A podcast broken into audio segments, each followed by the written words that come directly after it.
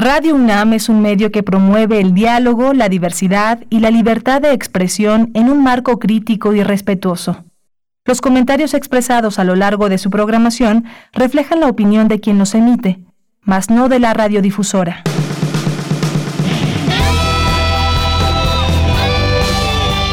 Prisma RU. Relatamos al mundo.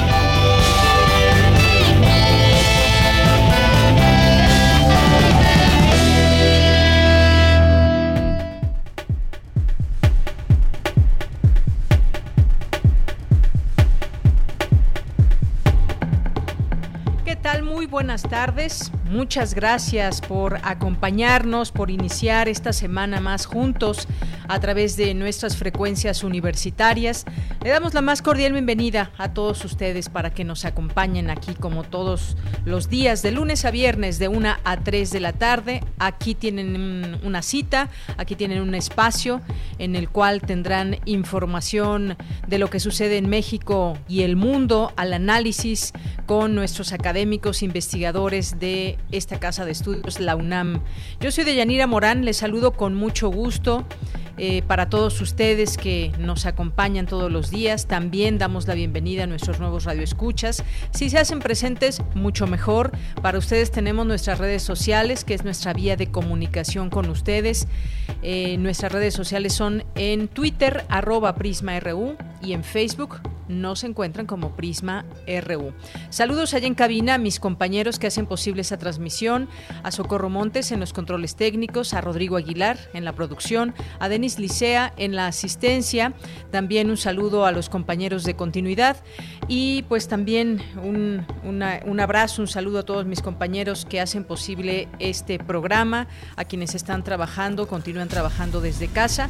Pues el día de hoy, varias cosas que les tendremos y las últimas noticias y algo que se dio a conocer del fin de semana.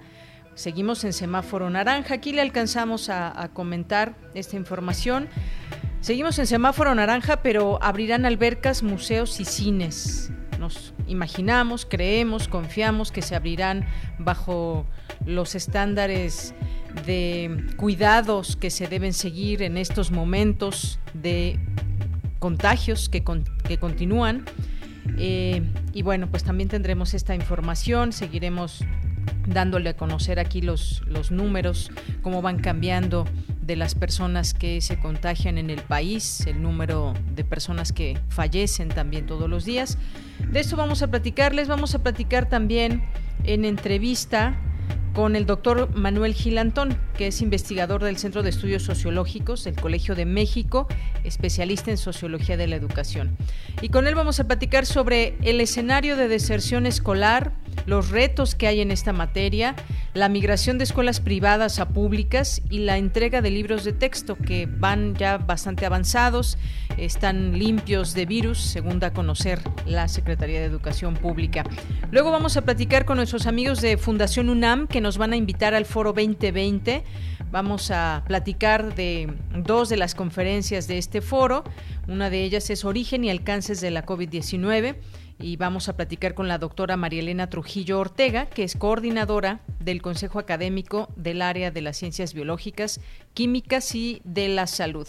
Y en nuestra segunda hora vamos a platicar eh, con Fabián Romo Zamudio, que es director de la DGTIC. Con él vamos a platicar sobre estas plataformas que seguramente muchos de ustedes las conocen, quizás las usan o saben mucho de ellas. Y me refiero a TikTok y WeChat que pues una amenaza, amenaza relativa a la seguridad de Estados Unidos, dice el presidente Donald Trump, que además firmó un decreto el jueves pasado que prohíbe a partir de 45 días desde su firma todas las transacciones de personas bajo la jurisdicción de Estados Unidos con esta empresa que tiene a su cargo TikTok. ¿Cómo funcionan estas plataformas? ¿Por qué son tan populares en el mundo entero? ¿Y por qué hay esta disputa ahora entre Estados Unidos y China? qué datos almacenan estas, estas aplicaciones, lo saben realmente quienes las usan, lo sabemos todos. Vamos a platicar de este tema con él, que es un experto en la materia. Vamos a tener hoy lunes de cartografía RU con Otto Cázares, la información, invitación de la sala Julián Carrillo con eh, Montserrat Muñoz. Eh, vamos a tener también cultura con Tamara Quiroz. Así que quédese con nosotros, envíenos sus comentarios, envíenos sus preguntas, sus dudas. Comenzamos y desde aquí relatamos al mundo. Relatamos al mundo. Relatamos al mundo.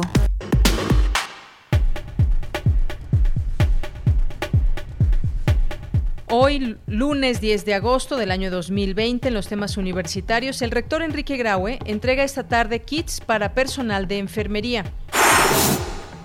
El propóleo posee propiedades auxiliares contra la COVID-19. Señalan especialistas que invertir en las mujeres es indispensable para detonar el desarrollo de México. En los temas nacionales, el presidente Andrés Manuel López Obrador afirmó que cuando Genaro García Luna, actualmente en proceso en Estados Unidos, era secretario de Seguridad en México, había un narcoestado. Para aprovechar los excedentes de gas que tiene el país, el gobierno federal está analizando venderlo a Japón a través de una empresa privada o construir una planta de tratamiento de gas en Salina Cruz, Oaxaca, que permite transformarlo y venderlo a Asia o Centroamérica. El secretario de Gobierno de la Ciudad de México, Alfonso Suárez del Real, informó que dio positivo a COVID-19, por lo que permanecerá trabajando desde casa. Además, la jefa de gobierno, Claudia Sheinbaum, dijo que se aislará pues se reunió con el funcionario ayer domingo, cuando ya traía el virus. Un tribunal federal negó un amparo a Eugenio Hernández Flores, exgobernador de Tamaulipas, quien pretendía que el canciller Marcelo Ebrard interviniera en su caso para no ser extraditado a Estados Unidos. En materia internacional, el primer ministro libanés Hassan Diab anunció la disolución en bloques de su gabinete tras las sucesivas renuncias de miembros de su equipo como consecuencia de la explosión ocurrida en el puerto de Beirut. Desde el Servicio Geológico de Estados Unidos se reportó un sismo de 5.7 magnitud en el Mar Caribe, al norte de Honduras. El movimiento fue también percibido en las zonas de Cancún y Chetumal, en Quintana Roo, según informó el Servicio Sismológico Nacional. Porque tu opinión es importante, síguenos en nuestras redes sociales, en Facebook como Prisma RU y en Twitter como arroba PrismaRU. Una de la tarde con 11 minutos y en la información la Secretaría de Salud reportó 52.298 muertos por coronavirus y 480.278 casos confirmados. Por su parte, autoridades de la Ciudad de México informaron que se elevó a 45 el número de colonias que regresaron a semáforo rojo. Sin embargo, esta semana, como les decía al inicio, reabren albercas, cines, bares y antros bajo estrictas medidas de seguridad. Quizás muchos imaginamos que los bares y antros, al juntarse mucha gente, normalmente, pues los abrirían hasta el semáforo verde o quizás amarillo con algunas restricciones, pero no, los van a abrir con bajo estrictas medidas, de seguridad, es lo que, lo que se está mencionando Habrá que ver que se cumplan porque estos lugares pueden convertirse en un foco de infección, pero veremos cómo lo van manejando las autoridades en conjunto con los dueños de estos lugares que se abrirán ya al público. También este lunes reinició la verificación vehicular en la capital del país. Será a través de citas en 47 de los 60 verificentros. Mientras tanto, el secretario de Educación Pública, Esteban Moctezuma Barragán, presentó los libros de texto gratuitos para el ciclo escolar 2020-2021. Vamos a escucharlo. Distribuiremos 181 millones de ejemplares de los libros de texto gratuito. Vamos a emplear eh, más de 20 lenguas indígenas. Por la pandemia, por las condiciones logísticas derivadas de este gran mal que acoge al mundo este año, pues el desafío de la distribución es mayor, quizás el mayor que ha enfrentado la Secretaría de Educación Pública.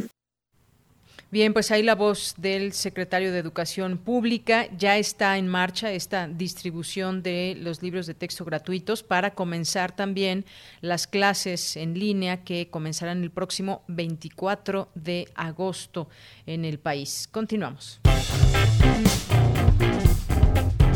Campus RU.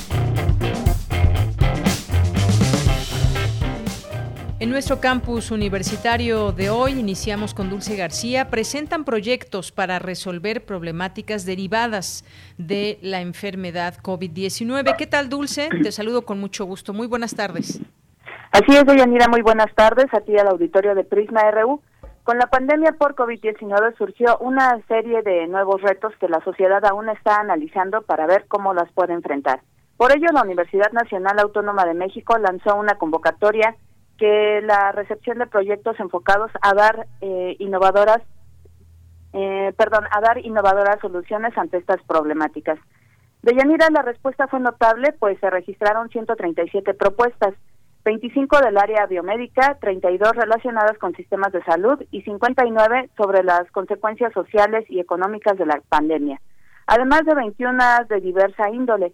Intervinieron académicos de más de 40 entidades de la UNAM y 9 de Campi de la Universidad de California, que ahora han dado a conocer los 20 proyectos seleccionados como resultado de la convocatoria extraordinaria de colaboración binacional UNAM Universidad de California frente al COVID-19. De Yanira se trata de propuestas de desarrollo tecnológico, emprendimiento o de investigación aplicada, ocho del área biomédica, siete de sistemas de salud y cinco sobre las consecuencias sociales y económicas de la pandemia. Hay que destacar que en la convocatoria participaron alumnos como líderes de proyecto, así que los de los trabajos seleccionados corresponden a estudiantes cinco y otros quince a académicos. Estos trabajos deberán realizarse en un periodo de seis meses a partir de septiembre próximo. Se espera de Yanira que los resultados o productos derivados de la convocatoria apoyen en la solución de problemas relacionados con el COVID-19 y tengan efecto en múltiples ámbitos con incidencia social y sean considerados en la formulación de políticas públicas de México y Estados Unidos.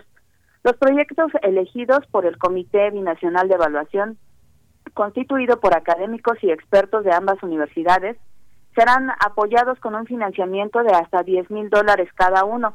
Cada universidad aportó 50% del financiamiento.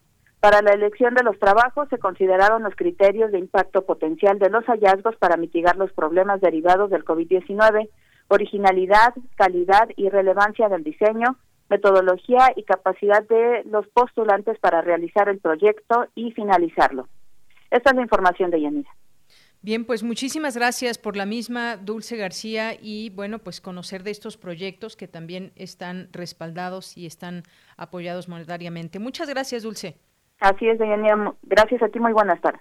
Muy buenas tardes. Nos vamos ahora con Cindy Pérez Ramírez. Señalan especialistas que invertir en las mujeres es indispensable para detonar el desarrollo de México. ¿Qué tal, Cindy? Buenas tardes. Deyanira, muy buenas tardes. En el marco de la serie de webinar Nueva Normalidad Más Solidaria, Justa, Feminista, Local, Igualitaria, se organiza el Instituto Nacional de las Mujeres, se realizó el diálogo virtual Invertir en las Mujeres, en la cual Alicia Bárcena, secretaria ejecutiva de la Comisión Económica para América Latina y el Caribe CEPAL, señaló que la crisis por COVID-19 está profundizando problemas y nudos estructurales existentes en la división sexual del trabajo, los patrones culturales patriarcales, la desigualdad socioeconómica y la pobreza. Vamos a escucharla es la peor crisis de la historia, menos 9,1%. La desocupación llegará a 44 millones de personas. De estos 44 millones de personas, habrá 21 que serán mujeres. 8 millones más que en 2019, o 37.4 de las mujeres latinoamericanas estarán en pobreza. O sea, que las mujeres están empleadas en sectores de alto impacto por COVID. En el caso de México, hay una urgencia de que haya un sistema de cuidados. Las mujeres que han desistido de buscar empleo principalmente por falta de cuidado a infantes, niños, ancianos y enfermos es el 56.5%. Esta es una encuesta que se realizó recientemente por el INEGI. Por su parte, la investigadora del Instituto de Investigaciones Económicas de la UNAM, Alicia Girón, Remarcó que es necesario invertir en la educación de las niñas para el futuro del país, así como implementar la estrategia de las tres R, redistribuir, reconocer y reducir el trabajo de cuidado. Bueno, definitivamente que tenemos que reactivar la cadena de cuidados para niños y niñas, así como para adultos mayores, porque no solamente son las guarderías para los niños y las niñas o para los eh, adultos mayores o las casas de día, sino que también tenemos que ampliar la jornada escolar para los niños en primaria y secundaria. Esto es fundamental, sino que además esa jornada incluye tanto desayuno, comida y actividades para que las mamás al mismo tiempo tengan una jornada más autónoma para ellas mismas. La capacitar las habilidades para las niñas y para las mujeres en una economía digital es muy importante hacer conciencia con el secretario de Hacienda, con Banco de México, de que tenemos que llegar a una renegociación del servicio de la deuda externa. Deyanira, como escuchamos, las especialistas resaltaron la importancia de invertir en las mujeres para que los efectos adversos que deja la pandemia por COVID-19 no profundicen las desigualdades y se pueda detonar el desarrollo de México. Este es el reporte. Pues una tarea muy grande que debe ya iniciarse, debió ya iniciarse desde hace mucho tiempo. Muchas gracias, Cindy. Muy buenas tardes. Muy buenas tardes. Miren, y además en todo esto estaba leyendo en temas relacionados también con mujeres. Hay una nota hoy que destaca el Universal y dice, suben agresiones contra mujeres en México al iniciar el desconfinamiento. En su momento también tuvimos información que debido al confinamiento también había subido eh, la violencia contra las mujeres. Total que en confinamiento o desconfinamiento las mujeres siguen siendo eh, violentadas de muchas eh, maneras. Esta información eh, contiene datos del Secretariado Ejecutivo del Sistema Nacional de Seguridad Pública y dice que durante el, mes de junio, cuando se retomaron algunas actividades socioeconómicas tras la conclusión de la Jornada Nacional de Sana Distancia contra el coronavirus, las víctimas de seis delitos cometidos contra mujeres se incrementaron a nivel nacional. Este documento sobre violencia contra las mujeres del secretariado reveló que los delitos de feminicidio, homicidio, culposo, lesiones dolosas y o secuestro y trata de personas volvieron a tener una tendencia al alza en el primer mes de desconfinamiento. El homicidio culposo y las ah, lesiones culposas, por ejemplo, alcanzaron su mínimo histórico de víctimas en mayo, pero en junio repuntaron hasta 30 otro ilícito es el feminicidio. En abril y mantuvo y mayo, perdón, hubo 74 víctimas por mes según las denuncias presentadas ante las fiscalías y procuradurías y en junio la cifra alcanzó eh, las 99. Pues como vemos es una una situación y un problema muy grave el que se sigue enfrentando por parte de las mujeres. Solamente algunos otros datos también para acompañar esta información que nos daba a conocer Cindy Pérez Ramírez. Continuamos. Prisma RU. Relatamos al mundo.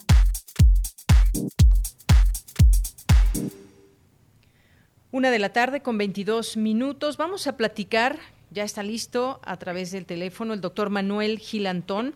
Él es investigador del Centro de Estudios Sociológicos del Colegio de México, especialista en sociología de la educación. Doctor, bienvenido, muy buenas tardes. Eh, muy buenas tardes, Yanira, muy buenas tardes, al auditorio.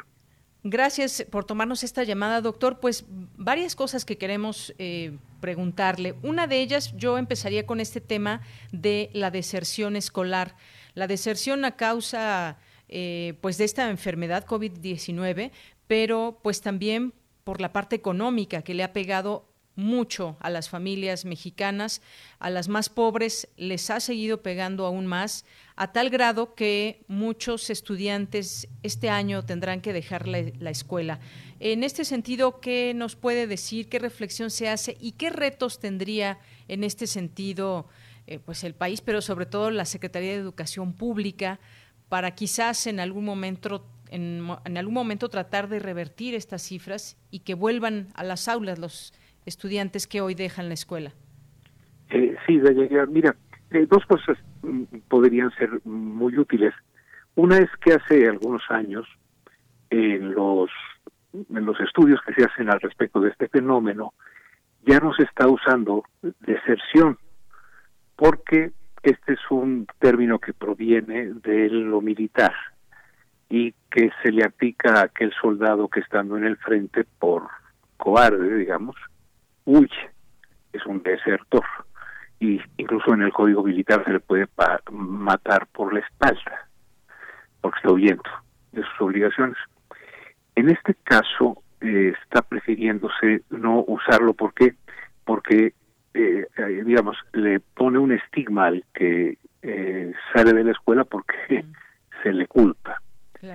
entonces sería muy interesante que no tuve ni yo creo que la las personas en la educación pública que siguen hablando en este término, creo que valdría mucho la pena, y no es corrección política, es verdaderamente algo que tiene fondo.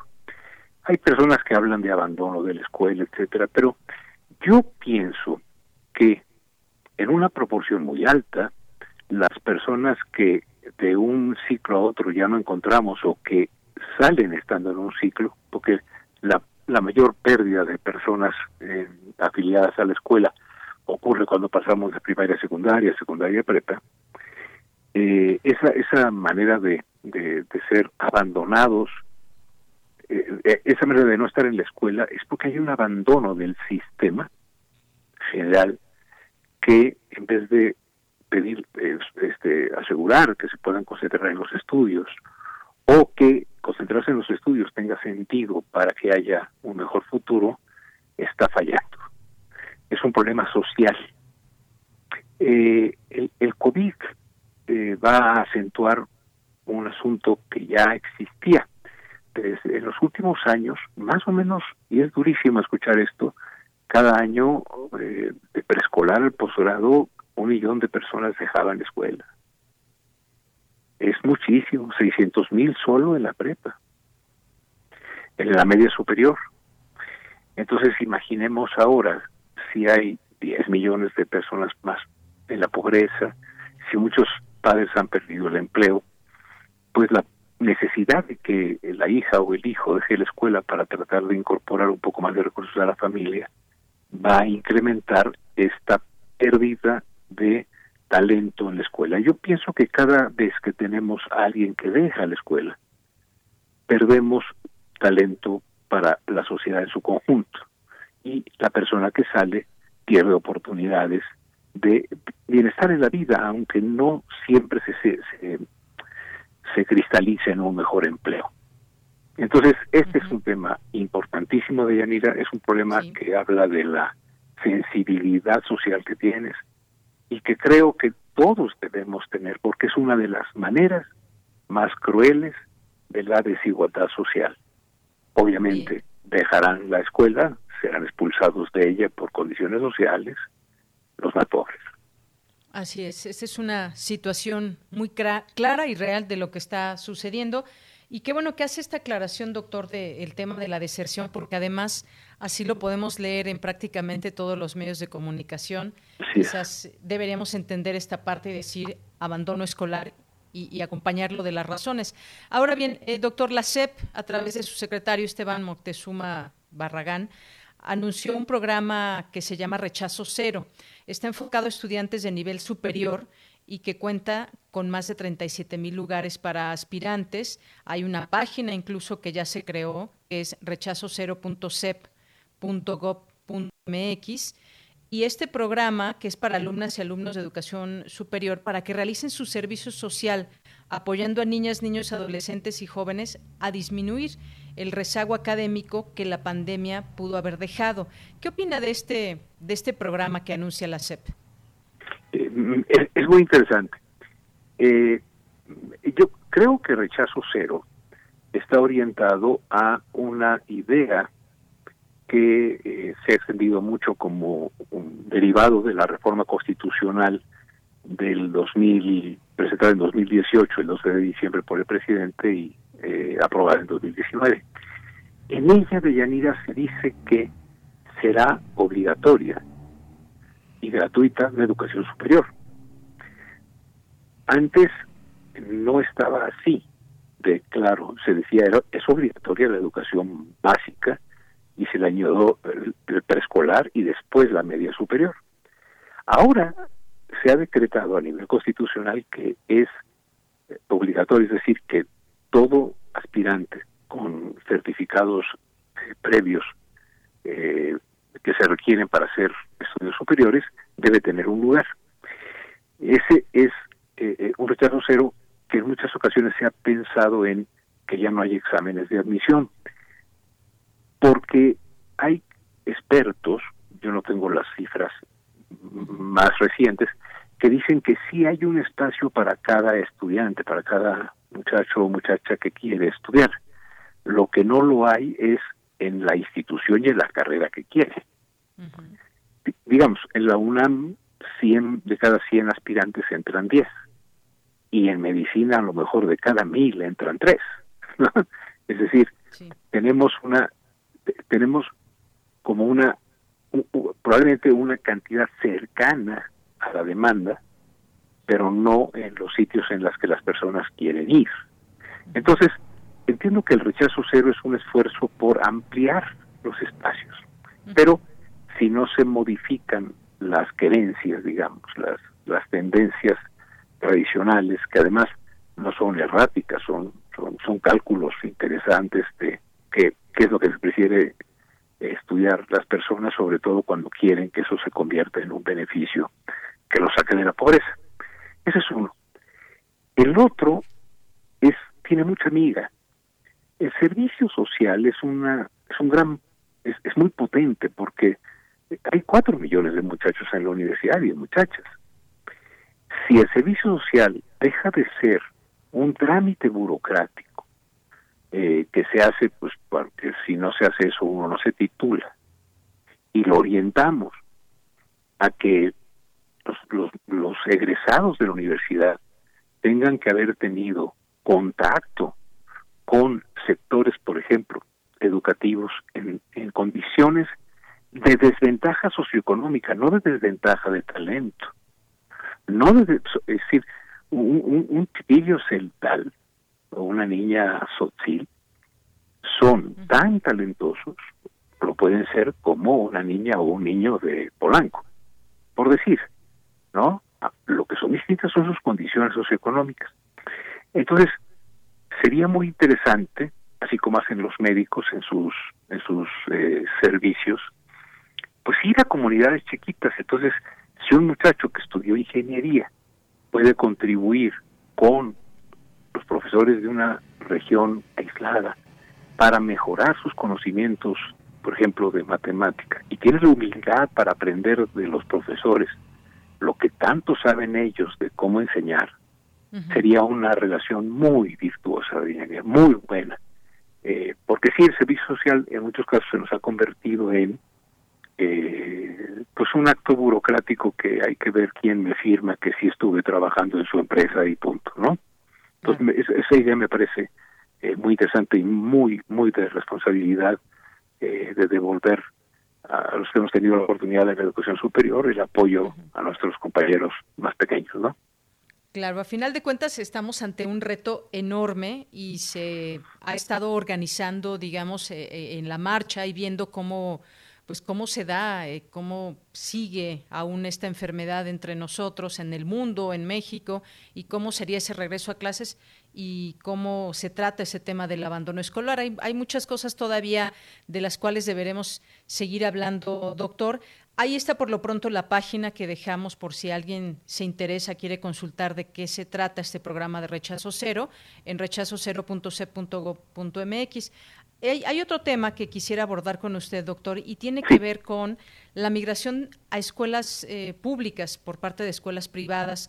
¿Cómo afecta a los estudiantes? Entre las consecuencias económicas, pues ha sido esta, de que muchos, si bien no van a abandonar la escuela, sí van a abandonar su escuela que normalmente, a la que normalmente asistían y van a entrar eh, pues a las escuelas públicas. Dice la Secretaría de Educación Pública que hay espacio para todos y que no se preocupen los padres de familia ni los niños porque tienen un lugar asegurado. ¿Esto cómo, cómo podrá manejarse? Y me refiero también un poco, una vez regresando a clases presenciales o incluso dentro de las aulas interactivas. ¿Cómo ve esto, doctor? Eh, eh Deyanira, eh, el mundo es complejo. Eso casi siempre decimos los sociólogos para cuando hay algo que no entendemos todo del todo bien y hay tantas cosas que no entendemos todavía. Pero eh, una cosa que nos puede ayudar a todos a pensar mejor las cosas es no hacer blanco y negro lo público y lo privado. Eh, por ejemplo, mm, hay, hay personas que están estudiando cómo el sector, el sector de escuelas particulares es muy diverso y es muy diverso en costos. Entonces hay este, niñas, niños o adolescentes cuyos padres por razones económicas han visto mermados sus ingresos, que lo que están haciendo es buscar una escuela particular más barata. No se van directo a la pública. Así es. Entonces, ahí vamos a ver un efecto cascada, ¿no? Y también vamos a ver un efecto persistencia. En toda crisis hay un sector social que se enriquece. Y en una pandemia de esta naturaleza hay un sector que se va a enriquecer brutalmente, ¿no? Porque ahora sí que en la desgracia, el que tiene posibilidad de aguantar, luego queda en condiciones de, de, sobrevivencia más allá de lo de lo que antes tenía de, de, privilegios. Entonces, eh, yo creo que hay instituciones que, no van a perder mucha matrícula porque ya la tenían muy muy muy orientada a la educación a distancia, como el TEC de Monterrey, otras, por ejemplo, la IDERO, que están haciendo un esfuerzo muy fuerte, eh, no así, por ejemplo, el ITAM, en fin. Ahora, la el traslado de algunos estudiantes, o de muchos, miles a lo mejor, o cientos de miles, de el circuito de las escuelas particulares con toda su diversidad a las escuelas públicas, no va a tener problemas mientras no haya clases presenciales, porque, eh, digamos, las listas para estar en Zoom o para ver programas en televisión, pues pueden ser infinitas, ¿no? No, digo, lo que incrementa es la necesidad de eh, así, digamos, de apoyo de los profesores hacia los niños y niñas ¿no? y los adolescentes. Pero cuando volvamos, es muy probable que nos pase como nos pasa con el, con el sistema de medicina pública. El sistema de medicina pública se abandonó durante 40 años de una manera terrible, de tal manera que cuando hubo que echar mano de él, pues no estaba listo, no digas para esta pandemia, no estaba listo para la diabetes normal, ¿no? O para el cáncer terrible que, tenemos. Entonces, quizá también esta pandemia está desnudando una gigantesca desigualdad en el sistema educativo, de tal manera que también el sector público es diverso. Y entonces se va a buscar un pasaje de, lo, de las escuelas particulares a las escuelas públicas, distinguiendo, por ejemplo, el turno matutino de lo vespertino, eligiendo una escuela que esté cerca del centro de la ciudad, que donde se viva, que en las afueras, ¿no? Entonces, también va a haber una competencia por la variación que hay en las escuelas públicas.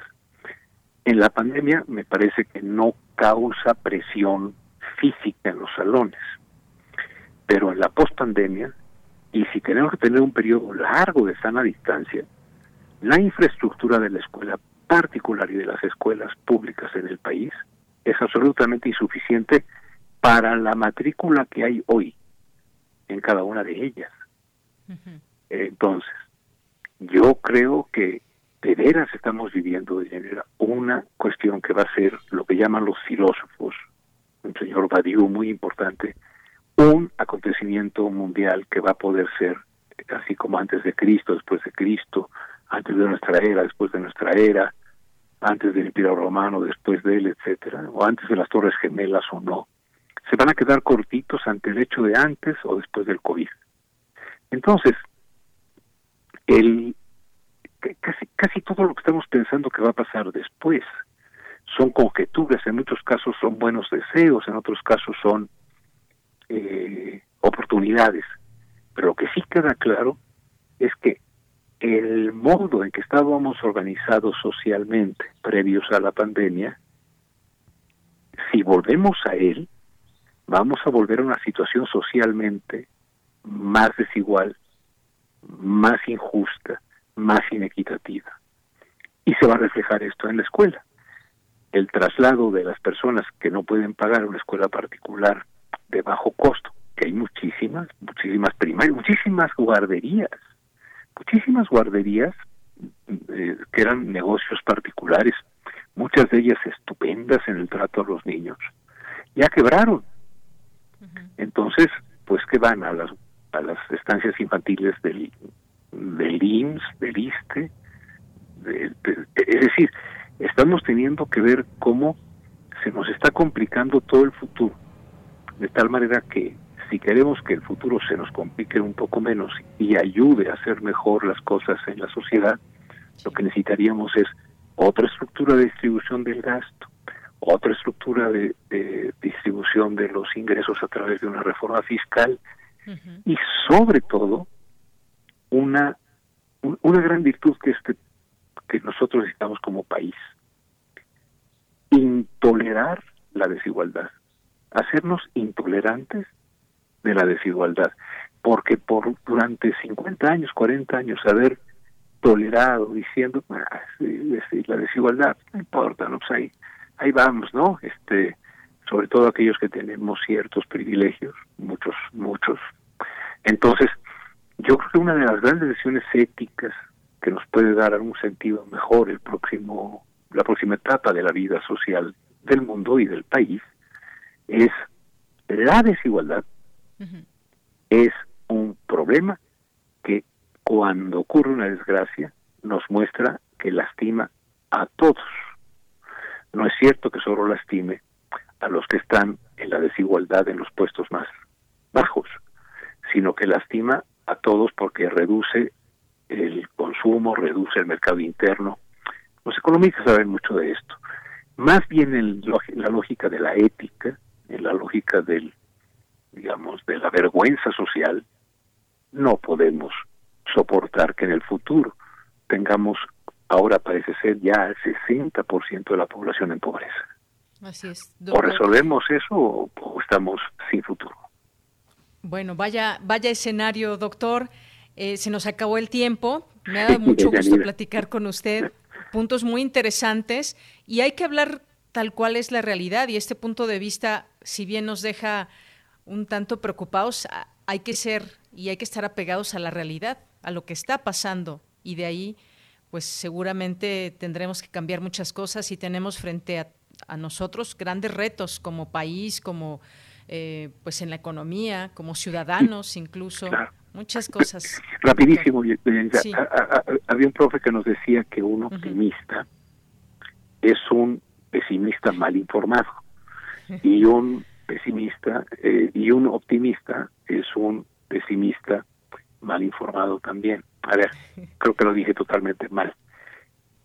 Desde el reconocimiento de la gravedad del problema, es la única posibilidad de, generar soluciones. Así es. Doctor, muchas gracias de verdad por platicar con nosotros aquí en Prisma RU de Radio UNAM. Claro, ah, de veras, muchísimas gracias. Un saludo a toda la comunidad y a todo el auditorio tan amplio que tienes. Hasta luego. Un abrazo, doctor. Hasta luego. El doctor Manuel Gilantón es investigador del Centro de Estudios Sociológicos del Colegio de México y especialista en sociología de la educación. Continuamos. Porque tu opinión es importante, síguenos en nuestras redes sociales, en Facebook como Prisma RU y en Twitter como arroba PrismaRU. Una de la tarde con 42 minutos. Le doy la bienvenida a la doctora María Elena Trujillo Ortega, coordinadora del Consejo Académico del Área de Ciencias Biológicas, Químicas y de la Salud. Doctora, bienvenida, buenas tardes. Muy buenas tardes, Deyanira. Gracias por, por darnos la oportunidad de estar aquí. Saludo a tu auditorio y a tu persona. Gracias, doctora. Pues platíquenos usted de este foro 2020 eh, que pues se organiza eh, con Fundación UNAM y que va a tener una, una posibilidad de, mostrarnos los puntos de vista, el análisis, proyectos, qué está pasando con respecto al COVID-19 eh, con distintas charlas, distintas pláticas. Cuéntenos, por favor. Sí, claro, con muchísimo gusto. Mira, eh, como bien dices, es, una colaboración de, organizada por, Fundación UNAM, eh, que en este caso tú sabes la preside el licenciado Mit, y que ha tenido a bien una magnífica idea de trabajar como se ha venido trabajando hace siete años con los consejos académicos de la UNAM. Y en este caso, en este año, nos toca ver precisamente el tema de elecciones de la pandemia. Eh, es el tema que nos ha tratado los últimos cuatro o cinco meses y ha sido importante que diferentes foros, diferentes formas de eh, abordajes que se tengan se vayan tocando. En esta oportunidad le toca a la UNAM, académicos, investigadores, tocar este punto a través de siete, de, de seis mesas de trabajo que se van a tener eh, puntualmente para ver temas como el que acaba de escuchar precisamente, que es la parte económica y, y humana de, de, estos problemas que acontecen actualmente. Esto va a dar inicio ya, ya va a dar inicio mañana mismo a las 5 de la tarde. Vamos a tener eh, lo que nosotros estamos llamando la inauguración con una conferencia magistral que va a ser la gestión de la epidemia en México. Ni más ni menos que el doctor Narro va a ser el que nos va a dar esta conferencia, pero la, la inauguración de este foro tan importante, de este ciclo de conferencias, eh, precisamente la va a hacer el señor rector, el doctor Graue, nos va a estar con nosotros en compañía con el licenciado Dionisio Mir. Esta parte es sumamente importante porque es una visión global importante de lo que nos ha estado pasando con la pandemia. Posteriormente vamos a seguir con cinco mesas la siguiente va a ser el día 13 de agosto, sí. o sea, esta misma semana, el jueves, a las 5 de la tarde, viendo el origen y el alcance presentemente de la COVID, ¿no? Hay muchos mitos, muchas realidades, diría yo, se habla mucho, todo el mundo queremos entender de dónde viene, cómo viene y a dónde vamos, ¿no? Entonces aquí vamos a hacer una secuencia con tres ponentes de alto renombre, desde saber realmente si sí viene de los murciélagos y cualquier pregunta que me hagas es necesario que veamos el programa definitivamente para que tengamos las respuestas correctas.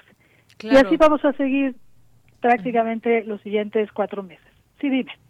Sí, bueno, por ejemplo, esta que nos menciona de, del próximo jueves, lecciones de la pandemia, origen y alcances de la COVID-19. Yo creo que ese tema, bueno, todos, pero este eh, en particular me llama mucho la, la atención porque se ha hablado mucho de distintos casos en el mundo, que cómo lo hizo España, que cómo lo hizo Italia, cómo lo está haciendo México, qué lecciones nos deja a los países, a los gobernantes y sobre todo a la sociedad también, doctora. Exacto, pero hay que irnos un poquito más atrás si me lo permites. Claro. Porque, porque esto viene desde realmente saber, se han dicho muchas cosas, ¿no? Si es una enfermedad artificial o sintética inventada, o realmente viene de algún animalito y de ahí viene la evolución ecológica de la de la enfermedad y, entonces ahí va a ser el alcance, ¿no? ¿Será la única que vamos a vivir o será el principio de, de, empezar a cambiar, de cambiar muchas cosas que, que excedimos, ¿no? Y precisamente, ¿no? Cómo se ha, visto en los diferentes países, como lo mencionas, en Europa, ciertos modelos funcionaron, tal vez por su idiosincrasia, sus edades, sus temas sanitarios que tengan ellos, y de diferente manera ha, ha llegado al continente americano y, y, más difícil de contener, ¿no? Pero, pero, pero poca información tenemos o, o los números son otros totalmente en el continente africano, ¿no? Entonces se ha movido de diferentes formas y entonces estos alcances hay que ver qué es el virus y en esta mesa se va a tratar qué es el virus realmente y una visión completa de lo que es salud y entonces ver estas diferencias precisamente de las idiosincrasias sociales, eh, sanitarias que tienen los países o los continentes en este caso. ¿no? Eso sería parte de lo que vamos a trabajar el, el jueves. Muy bien. Y yo invitaría a nuestro público que nos está escuchando a que entren a fundacionunam.org.mx, que vean los temas y las fechas en las que se va a transmitir todos estos, eh, este programa del Foro 2020. Hay incluso, pues bueno, este programa que, que estará hasta, hasta el 12 de noviembre. Hasta el 12 de noviembre. Eh, conversaciones. ¿Qué hace la UNAM, por ejemplo, frente a la COVID-19? Que va a ser también exponer ahí lo que ha hecho nuestra universidad desde antes que, que llegara el virus a México. Ya estaba trabajando. Ya estaba trabajando, ya tenía un planteamiento. Realmente fue la que dijo que ya no podía haber reuniones masivas, que teníamos que empezar a hacer algo, ¿no? Pero previo a eso vamos a tener la de modelaciones matemáticas, ¿no? Esos modelos que, que nos dicen los números y que a veces estamos de acuerdo con ellos o no, pero todos unos modelos matemáticos que han hecho los institutos de, de investigación de la UNAM y que han sido los pioneros en estar no nada más lanzándolos, sino analizando los diferentes eh, sistemas y sus ventajas y limitaciones que se tienen. Y después tenemos, como bien mencionaban antes, eh, los efectos económicos y también a la humanidad, ¿no? Cómo nos está afectando todo esto. Claro, estos son los grandes temas que, que estarán vertidos en este foro. Pues muy interesantes, doctora. La verdad es que los títulos llaman mucho la atención. Ojalá que mucha gente pueda unirse a este esfuerzo, que también es un gran esfuerzo para que nos den a conocer con expertos, especialistas en la materia y que nos quedemos con información científica, con información veraz, información desde nuestra universidad. Así es, esa es la idea. Como bien lo dices, son expertos personas que con toda responsabilidad van a decir lo que tienen que decir y qué es lo que está sucediendo. Y estas mesas, estas seis mesas, están llenas precisamente de buena información científica y que seguramente va a resolver muchas preguntas que tenemos. Claro, las transmisiones van a ser a través del canal de Fundación UNAM. Exactamente, a través del canal. Muy bien, a las 5 de la tarde. A las 5 de la tarde 11 de agosto, 13 de agosto, 27 de agosto, 10 de septiembre, 15 de octubre y 12 de noviembre a las 5 de la tarde los esperamos. Bien, hoy se comienza a las 5 de la tarde. Eh, se comienza mañana 11 de agosto. Mañana 11 y el jueves 13. Otra vez a las 5 de la tarde. A las 5 de Muy la bien. tarde. Bueno, pues chequen por favor el programa para que lo tengan presente. Eh, doctor, ¿algo más que quiera agregar? No, agradecerles a ustedes realmente a tu, a tu auditorio la oportunidad de, invitarlos. Es muy importante que la gente de la universidad y sobre todo también los que amamos a, nuestra querida casa de estudio, aunque ya no trabajen ahí o estudien ahí, que se enteren precisamente de lo que está haciendo la universidad y lo que esperamos que va a suceder y cualquier pregunta no la hagan saber para poderles dar puntual respuesta durante la transmisión o después de ella. Muy bien. Pues muchísimas gracias, doctora. Gracias por estar con nosotros. Buenas tardes. Hasta luego. Muchísimas gracias. Bien, pues fue la doctora María Elena Trujillo Ortega, coordinadora del Consejo Académico del Área de las Ciencias Biológicas, Químicas y de la Salud. No nos perdamos este foro 2020 de nuestros amigos de Fundación UNAM, dándole voz a los doctores, a los científicos, a los humanistas que van a ser parte de estas grandes conferencias. Cinco de la tarde, ya nos daba las fechas la, la doctora y ahí lo podemos consultar además en la página de Fundación UNAM. Relatamos al mundo. Relatamos al mundo. Porque tu opinión es importante, síguenos en nuestras redes sociales, en Facebook como Prisma RU y en Twitter como arroba PrismaRU.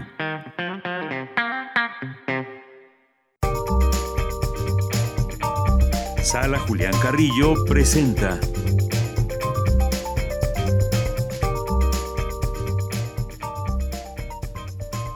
Montserrat Muñoz, ¿cómo estás? Te saludo con mucho gusto. Buenas tardes. Hola, ¿qué tal? De Yanira, equipo de Prisma RU, por supuesto, a todos quienes escuchen Radio UNAM en ambas frecuencias por internet, un saludo, un abrazo sonoro a donde quiera que estén. Es un honor compartir con ustedes como cada lunes las actividades de la sala Julián Carrillo que con mucha emoción compartimos a modo de buenas noticias para todos ustedes porque no solo tenemos eh, retransmisiones de intersecciones los viernes como acostumbramos ya desde hace unos meses, sino que también estrenamos el viernes pasado con una sección que es un Facebook Live entrevista y conversación con músicos invitados previamente al concierto. Esto les pedimos hoy más que nunca que sigan por favor el Facebook página oficial de la sala Julián Carrillo porque a las ocho y media haremos esta transmisión, conversación, leemos sus comentarios, tenemos una oportunidad para conversar de viva voz y que los músicos sean fuentes de su trabajo, de su música y de por supuesto las mejores retransmisiones de intersecciones. Entonces, Sí, Monse, te perdimos por ahí. ¿Estoy aquí con ustedes? Ahí estás de nueva cuenta. Oye, pues yo ya vi algunas de estas transmisiones, me gustan mucho porque además pues se vale interactuar con ustedes, ¿no? Eso es eso es padre también.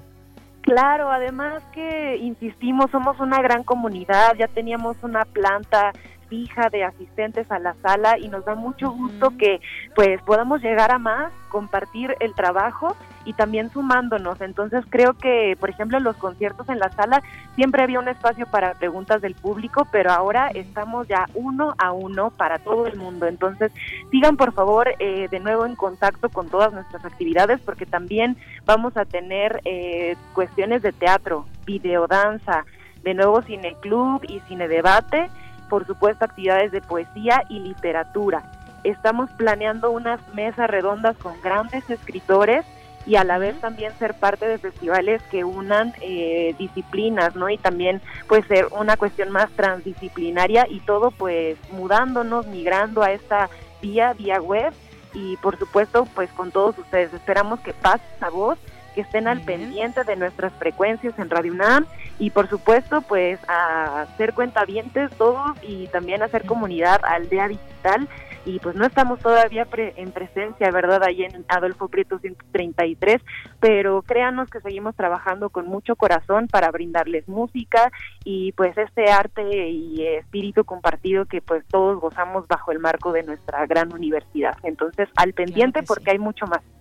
Muy bien, pues llenemos la sala virtual eh, de Julián Carrillo a través de esas transmisiones y de primera mano también conocer a, a, los artistas. Como bien dices, esas actividades ahora pues se pasan a través de sus transmisiones de Facebook. Pues muchas gracias, Monse. Muchas de nada, ahí los vemos y de tarea todos like, si mencionan en Twitter que ya siguen a la página Julián Carrillo, les vamos a dar aplausos sonoros y también pues unas reacciones y emojis para que los guarden ahí. Claro que sí. Muchas gracias, Monse, un abrazo, hasta luego. Promesa, chao. Chao.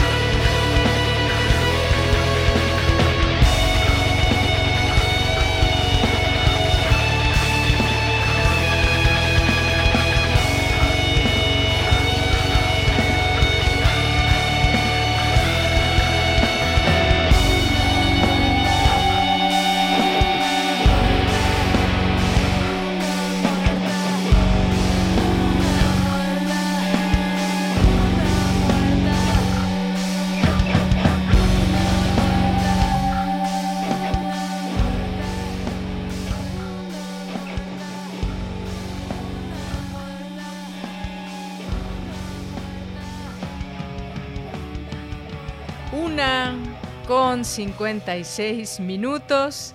Antes de irnos al corte, nos vamos a ir con ese trabajo que nos preparó Denis Licea, que vamos a estar escuchando a lo largo de estos días. A cinco meses ya de la pandemia, algunas reflexiones que nos trae en ese trabajo, los efectos psicológicos después de cinco meses de pandemia, y nos presenta hoy al doctor Rogelio Flores. Adelante. Sí, eh, yo soy Rogelio Flores Morales.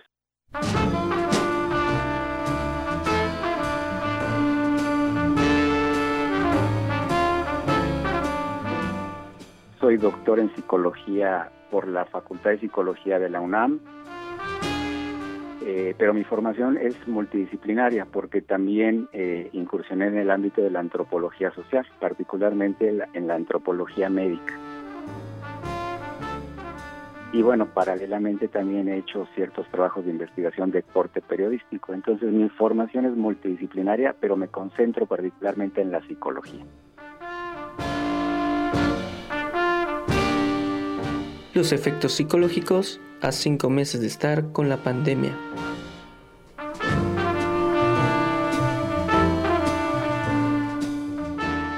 La pandemia tuvo efectos psicológicos diversos, pero muchísimos. ¿En qué áreas? Pues en distintas áreas, particularmente la emocional. Hubo un trastocamiento de emociones diversas. La pandemia como que generó un boom, un cóctel de emociones y las intensificó. También eh, otro de los efectos fuertes de la pandemia tuvo que ver en el nivel conductual, es decir, hizo que cambiáramos hábitos y comportamientos, cosas que, que antes hacíamos, ahora ya no hacemos. Y finalmente también trastocó el, el área de, de, de, creencias y de ideas, ¿no? Hizo que reflexionáramos sobre eh, la posición que tenemos en la vida, la, la, la posibilidad de muerte, nuestra vulnerabilidad. Entonces yo creo que eso en conjunto son las, los efectos psicológicos de la pandemia. Entonces particularmente en el caso de las emociones, habíamos dicho que, bueno, había hecho un levantamiento de datos al principio cuando apenas estábamos en la fase 2 del confinamiento y encontramos la presencia de ciertas emociones recurrentes. Y esas emociones eran el miedo, la angustia, la ansiedad, la incertidumbre. Esto fue como emociones más constantes, sobre todo miedo, incertidumbre y preocupación. Y pues era natural porque estaban, la, pandemia trastocó nuestra cotidianidad a grado tal de que pusimos en la mesa nuestra vulnerabilidad. Es decir, nosotros como seres humanos somos muy frágiles frente a este evento natural, ¿no? Este evento de salud, este, frente a esta enfermedad. Entonces eh, nos vimos vulnerables y con la posibilidad no solo de enfermar, sino de fallecer, de morir, si es que se juntaban algunas circunstancias, ¿no? particularmente las enfermedades crónicas.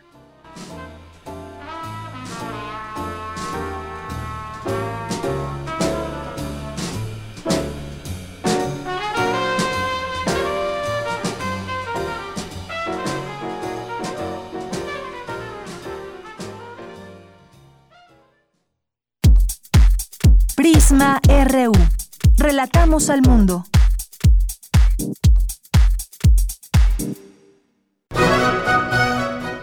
Es que de alguna manera yo creo que el teatro, por lo menos a mí, me ha enseñado a decir con conciencia, perdón por mis errores, porque sí los voy a volver a cometer. Una vida entre la creación y la enseñanza, pero siempre dedicada al teatro. En honor a la memoria del maestro José Luis Ibáñez, Radio UNAM recuerda su voz y su experiencia. Escucha la retransmisión de su entrevista concedida a Elvira García en la serie Retrato Hablado, José Luis Ibáñez, del 10 al 13 de agosto a las 17 horas por las frecuencias de Radio UNAM. Y este aplauso que recibe prestado, en el viento escribe y en cenizas le convierte la muerte. Radio UNAM, experiencia sonora.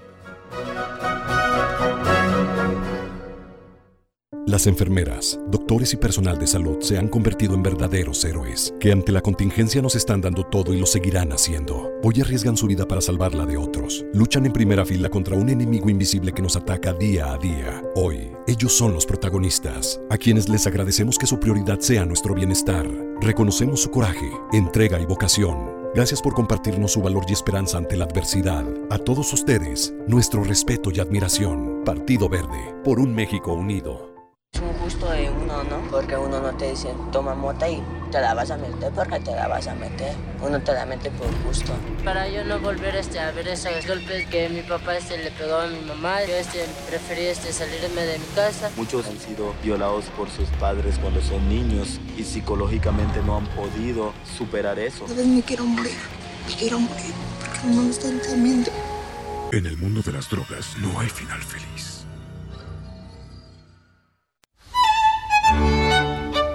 En la imaginación surgen las notas que quedan escritas para siempre en una partitura. Desde ese momento, sin importar cuándo fueron creadas, al tocarlas, se vuelven tiempo presente. Muchos instrumentos se juntarán en el mismo espacio y a una señal nacerá la pieza que entrará por tus oídos. Súmate a la experiencia de revivir la música. Escucha a la OFUNAM todos los domingos a las 12 horas por el 96.1 de FM. Radio UNAM, Experiencia Sonora. Porque tu opinión es importante, síguenos en nuestras redes sociales, en Facebook como Prisma RU y en Twitter como arroba PrismaRU. Bien, estamos de regreso aquí en Prisma RU. Gracias por continuar en esta sintonía del 96.1 de FM y en el 860 de AM. De igual forma nos pueden escuchar a través de la página de internet www.radio.unam.mx. Es un gusto saber que están escuchándonos y que nos puedan hacer llegar sus comentarios, como el caso de José Luis Sánchez. Nos dice saludos, buen inicio de semana. Con el inicio de clases virtuales en el nuevo ciclo escolar, iniciando en escuelas particulares que ofrecen el nivel medio superior, seguiremos y continuaremos con una nueva normalidad y lo que eso signifique. ¿Cómo, le, cómo se darán las prácticas de laboratorio? Buena pregunta, José Luis. Hay muchos retos en todo esto. Se da educación física incluso también a través de esta vía virtual, tratando de organizar a los alumnos ahí en casa, los que tienen un poco de espacio extra que puedan hacer algunas prácticas. Sin duda no es lo mismo, no es lo mismo que estar en un laboratorio, no es lo mismo que estar en el patio de la escuela, que estar en el recreo, que estar en un salón de clases frente al maestro o la maestra en vivo. Muchas cosas han cambiado. Ya nos decía el doctor Manuel Gilantón todos los retos que tenemos frente a nosotros. Muchas gracias por tu comentario. Luigi también, muchas gracias. Esteban Rodríguez, el Zarco que nos dice aquí, a ver qué dice, yo seguí a la sala Julián Carrillo, pero me banearon y le pregunta a Monse Magia, ¿qué es banear? Pues yo tampoco sé, mi estimado el Zarco, no entendemos Monse y yo qué significa eso y nos responde con risas. Muchas gracias. Antonio Valdés, también muchos saludos. Eh, Iliana Galindo, Galán de Barrio, también muchas gracias. A nuestros amigos de la agencia Motif, también. Román Hernández García, también David Castillo Pérez nos manda aquí un, GIF. Muchas gracias. Mario Navarrete Real, también. David Castillo Pérez, Mario Navarrete, que nos manda aquí un video eh, a ver, dice Carlos Monsiváis, imágenes formativas. Muchas gracias. Ahí nos permite conocer un poco del material de pronto que guarda, en este caso, un 10 segundos del cine nacional. Y bueno, pues aquí nos pasa las fotografías. Muchas gracias por este video, Mario. Flechador del Sol también, muchos saludos a la escucha, buen inicio de semana. Juan Antonio también, eh, Hugo Campo, Mario Navarrete. Astrid Dafne, Marlon de la Portilla, Joselo, muchas gracias, Marcela Vargas también, eh, Denis López, Mau Rodríguez, bueno, el, el doctor Mauricio Rodríguez, que aquí hemos tenido también para platicar en este espacio de COVID-19. Catalina Gómez, a nuestros amigos del PUICUNAM, muchas gracias. Hay otro tema también que iremos abordando también, eh, tal vez el día de mañana más a detalle, se presentó el proyecto de Chapultepec y pues hay eh, algunos puntos que pueden resultar eh, polémicos. Se habla también de conectividad entre las cuatro secciones. Muchas veces no, bueno, más bien no es posible eh, tener esa conexión entre las secciones de Chapultepec. Ahora hay un plan para que se puedan conectar estas, estas secciones y se habla también de algunas adecuaciones, algunas construcciones y sobre todo también un apoyo monetario importante para este centro recreativo, este gran parque que es Chapultepec. Bien, pues nos vamos ahora a la información. Ya está en la línea telefónica mi compañera Virginia Sánchez. El rector Enrique Graue entregó esta tarde kits para personal de enfermería. ¿Qué tal, Vicky? Muy buenas tardes. Adelante con tu información. Hola, ¿qué tal de ella? Muy buenas tardes a ti y al auditorio de Prisma RU. Así es, pues esta tarde el rector de la UNAM, Enrique Graue, hizo entrega de 105.940 equipos de protección personal que se distribuirán en centros hospitalarios y de atención comunitaria para apoyar la labor de enfermeras y enfermeros ubicados en diversas instituciones del sector público de nuestro país y los cuales se obtuvieron con el donativo otorgado por el Senado de la República a iniciativa del senador Ricardo Monreal. El rector destacó la importancia de que este equipo llegue a la mayor parte de los estados de nuestro país y también enfatizó que estos kits, además de ser un apoyo, pues también representan un agradecimiento a los y las enfermeras por su fortaleza, su responsabilidad y su trabajo cuando el país más les ha necesitado. Escuchemos al rector. Sí es un reconocimiento que hace el Senado de la República a la labor de la enfermería por supuesto, a todos aquellos que integran el equipo de salud, pero en el fondo es un reconocimiento muy particular a ustedes las enfermeras. La universidad se suma adherentemente a esta iniciativa del Senado de la República. Que finalmente es la mejor representación que tiene la nación. Más allá de los kits tan indispensables en estos momentos, yo creo que lo que se trata es de decirles gracias, señoras enfermeras y enfermeros, por su fortaleza y por su capacidad para no claudicar durante esta pandemia. Gracias por su responsabilidad, su sentido humano y su solidaridad con la nación y con los pacientes. Gracias por seguir adelante en un servicio que no da tregua y que siempre exige más. Gracias, en unas palabras, por ser las enfermeras de la nación en el momento en que la nación las ha necesitado más.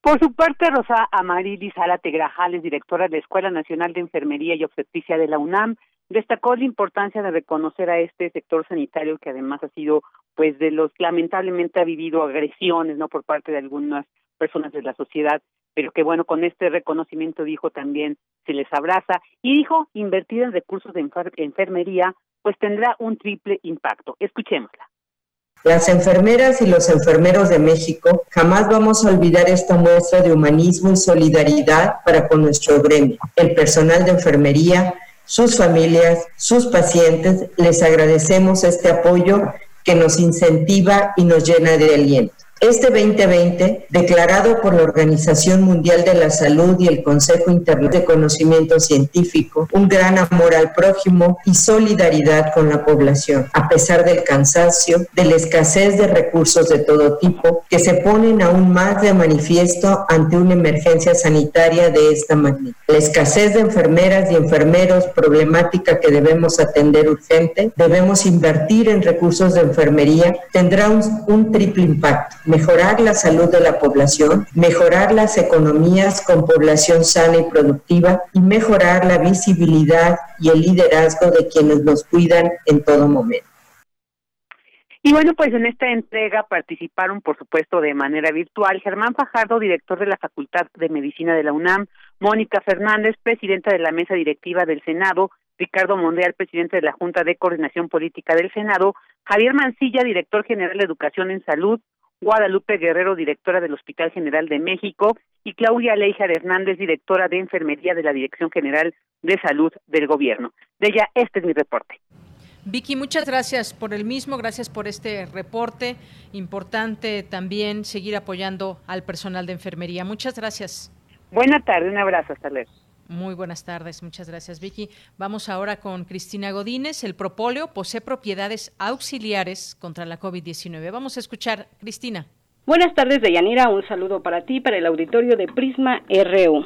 Efectivamente, el propóleo puede ser un auxiliar en la prevención y tratamiento de afecciones virales como la que causa el virus SARS-CoV-2. Esto por su actividad antibacteriana, antiviral y antimicótica. Así lo afirmó Tonatiu Cruz Sánchez, académico de la Facultad de Estudios Superiores Cuautitlán dijo que aún no se ha analizado completamente el efecto de esta sustancia, pero se puede ingerir como un tratamiento complementario. Y es que desde hace una década, la FESCO Autitlán ha estudiado las propiedades del propóleo mexicano proveniente de la abeja nativa sin aguijón y de la Apis mellifera, al que se le han encontrado más de 300 compuestos químicos como fenoles y flavonoides, los cuales le proporcionan actividad biológica. Entre los fenoles, Cruz Sánchez mencionó el éster fenetílico del ácido cafeico que actúa sobre la polimerasa viral, una enzima capaz de replicar el material genético de la COVID-19, lo que lo convierte en un excelente antimicrobiano. Por su parte, los flavonoides contienen antioxidantes como la pinosembrina, a los que se atribuye actividad antiviral. Este producto de la colmena también actúa como inmunomodulador en el organismo,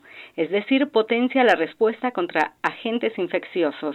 El académico expresó que se puede tomar para evitar padecimientos virales como influenza estacional, que será importante disipar antes de que converja con la COVID-19. Y puede ser consumida por la mayoría de la población, a excepción de niños menores de dos años, embarazadas, personas alérgicas al polen y al mismo propóleo o con reciente cirugía de trasplante, subrayó. Por último, Deyanira, para analizar sus efectos, Tonatiu Cruz, junto con su equipo de investigadores, determinaron el efecto antiviral del propóleo en cultivos celulares infectados con diversos virus. Con estos resultados, los científicos determinaron que el propóleo es un medio auxiliar preventivo de infecciones virales. Deyanira, este es el reporte. Buenas tardes. Gracias, Cristina Godínez. Muy buenas tardes. Gracias por esta información. Ya en algún momento hemos platicado con el doctor Tonatiu, que nos ha dado eh, datos muy interesantes con respecto al propóleo. Había un estudio, hay un estudio, de hecho lo publicamos en su momento cuando conversamos con él aquella vez, que hablaba justamente de este tema ligado a esta a esta enfermedad. Será interesante también eh, tenerlo presente, que siga eh, sigue siendo vigente y todas estas propiedades que ya de por sí tiene el propóleo para eh, pues todo el sistema respiratorio. Ya eso ya es un hecho. Ahora bien, cómo se ha estudiado también esta relación que hay con esta enfermedad nueva, pues ahí parte de lo que nos platica nuestra compañera en esta nota. Bien, pues nos vamos ahora a las breves internacionales con Ruth Salazar. Internacional RU. El director de la Organización Mundial de la Salud, Tedros Adhanom, pidió este lunes a gobiernos y ciudadanos del mundo a que hagan todo lo posible con el objetivo de eliminar la transmisión del coronavirus ante el aumento de contagios. Se pronostica que esta semana se rebasará la cifra de los 20 millones de casos registrados y las 750 mil muertes. Los casos de coronavirus en Australia registran un nuevo récord ante el número de fallecidos en ese país, donde hoy se contabilizaron 19 personas muertas en el estado de Victoria, la segunda entidad más poblada de la nación. 14 de ellas ocurrieron en asilos. La vacuna rusa contra el SARS-CoV-2, desarrollada por el Centro Nacional de Investigación de Epidemiología y Microbiología Gamaleya, será la primera en registrarse a nivel global el próximo 12 de agosto. Posteriormente comenzará la fabricación masiva. El volcán Sinabung en Indonesia hizo erupción esta mañana arrojando material volcánico a una altura de hasta 5.000 metros y depositando ceniza en las aldeas cercanas. El volcán, que estuvo inactivo durante cuatro siglos, explotó en 2010, 2014 y finalmente en 2016, cuando murieron siete personas. La comunidad internacional pactó la movilización de 298 millones de dólares para ayudar a la población de Líbano, tras la explosión que ocurrió el pasado martes en el puerto de Beirut. La suma fue establecida durante la cumbre humanitaria encabezada por las Naciones Unidas y el gobierno de Francia ayer domingo casas de la ciudad vieja de Sana, declaradas Patrimonio de la Humanidad de la UNESCO en Yemen, se están derrumbando debido a fuertes lluvias, después de meses de inundaciones y tormentas que han azotado al país que aún se recupera de la guerra, la escasez de alimentos y las enfermedades.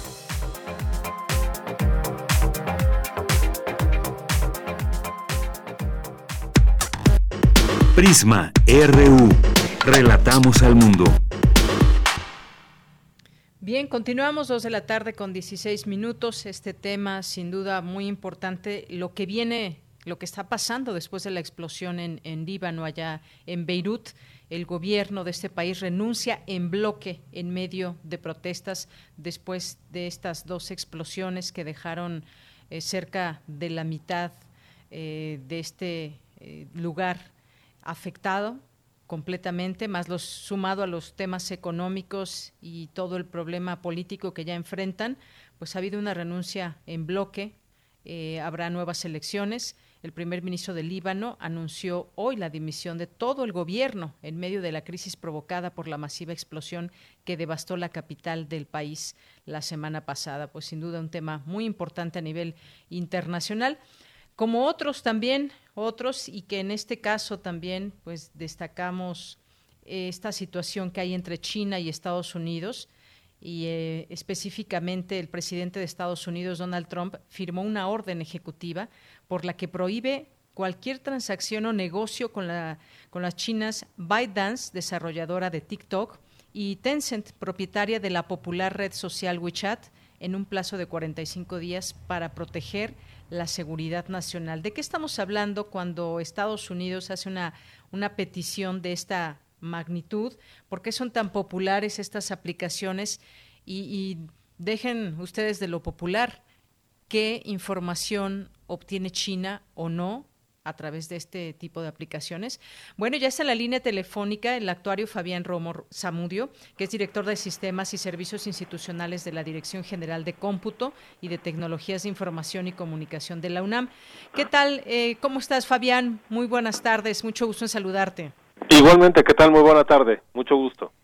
Eh, eh, actuario, pues yo quisiera preguntarte sobre lo que significa esta amenaza que hace Estados Unidos ante eh, pues el uso de millones y millones de personas de estas de estas aplicaciones, si tiene sentido o no este este reclamo.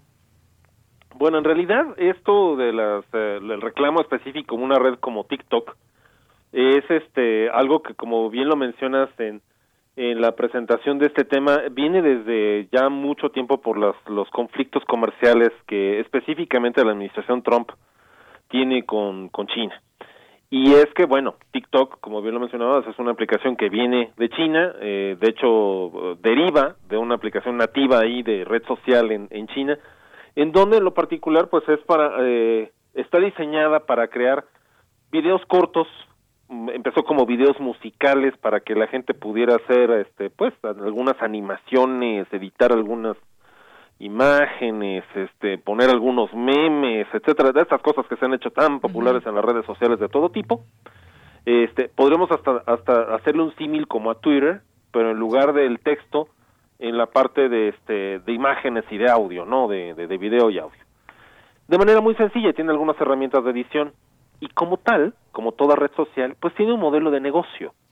El modelo de negocio es vender información a patrocinadores, a empresas, sobre pues el tipo de contenidos que la gente que está suscrita a la propia red busca o está ofreciendo, los más visitados, los más este a los que más likes o este aprobaciones se les dan, porque eso crea una estrategia de mercado. Entonces es para saber, por ejemplo, ah, bueno, tenemos el segmento de los adolescentes de tales a tales años, en donde, bueno, lo que les está gustando, les llama la atención, es este tipo de videos que está hecho por mm, niños o jóvenes de tales edades con tal tipo de ropa, con tales gustos, y todo eso crea un esquema de consumo.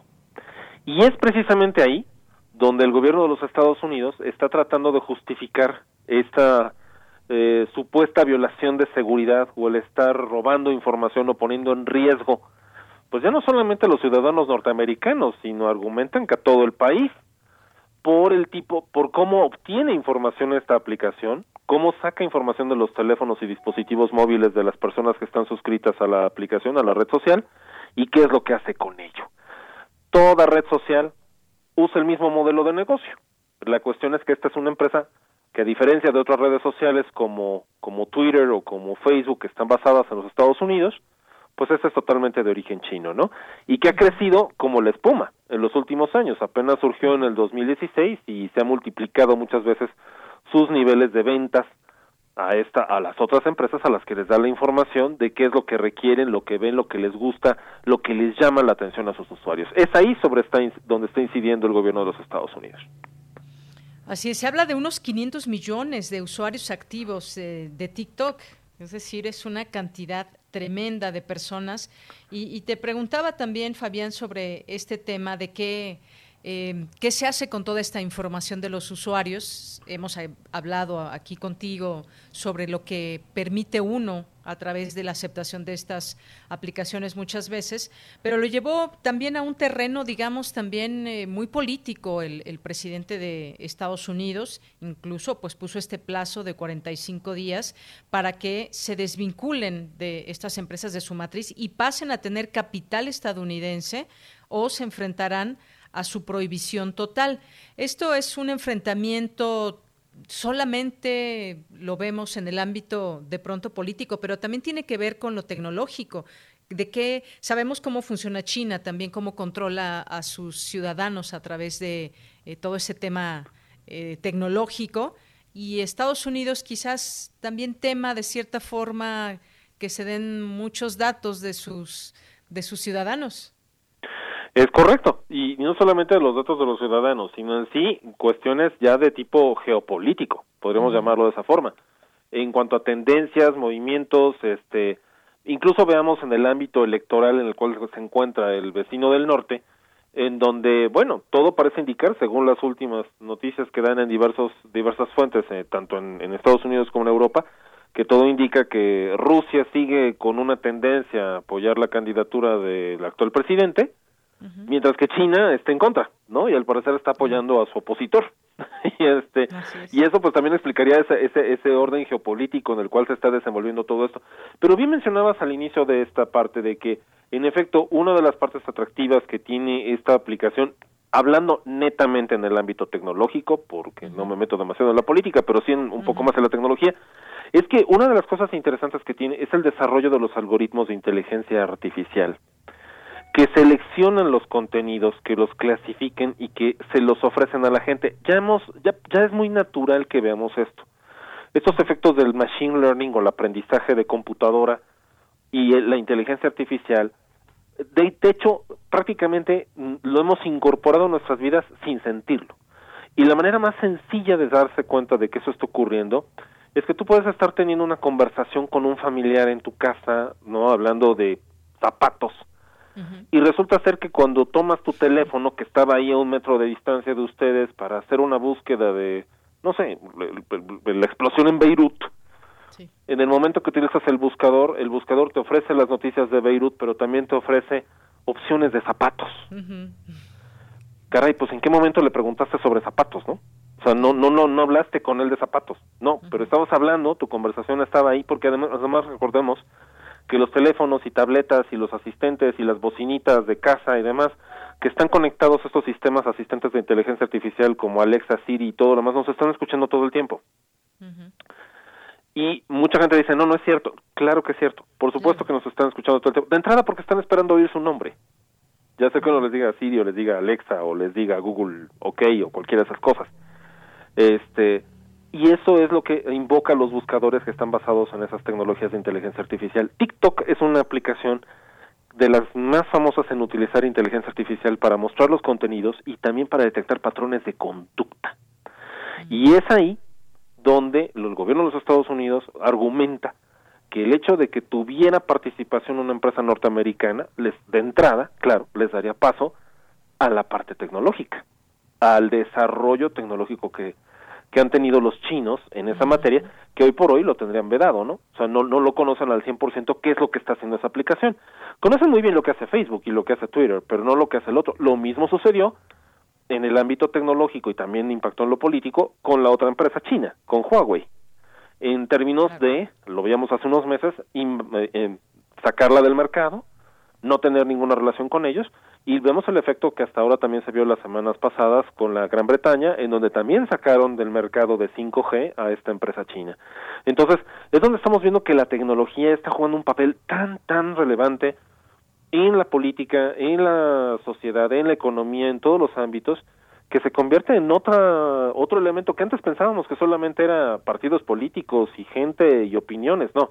Hoy en día las capacidades tecnológicas de los países son un factor determinante para la estabilidad mundial. Así es.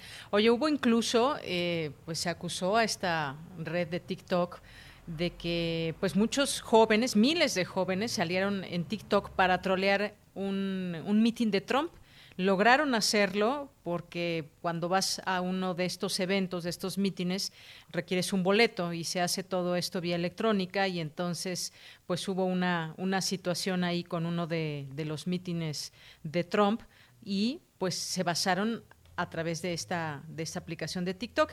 El caso es que pues estos este tipo de datos que se recopilan son sin duda muy importantes, eh, Fabián, porque automáticamente esta aplicación recopila grandes cantidades de datos de los usuarios y esta recopilación de datos, es lo que dice Donald Trump, amenaza con permitir al Partido Comunista Chino acceso a datos personales y propiedad de los estadounidenses. Ahí, como tú bien decías, bueno, no nos metamos mucho en, política, pero lo que sí es un hecho es toda esta cantidad de datos que maneja esta aplicación y que además es muy popular entre los jóvenes, es el segmento, desde niños, adolescentes, jóvenes, son los que más la usan, los que están más activos y que son un mercado extraordinario para todo este tema de la tecnología.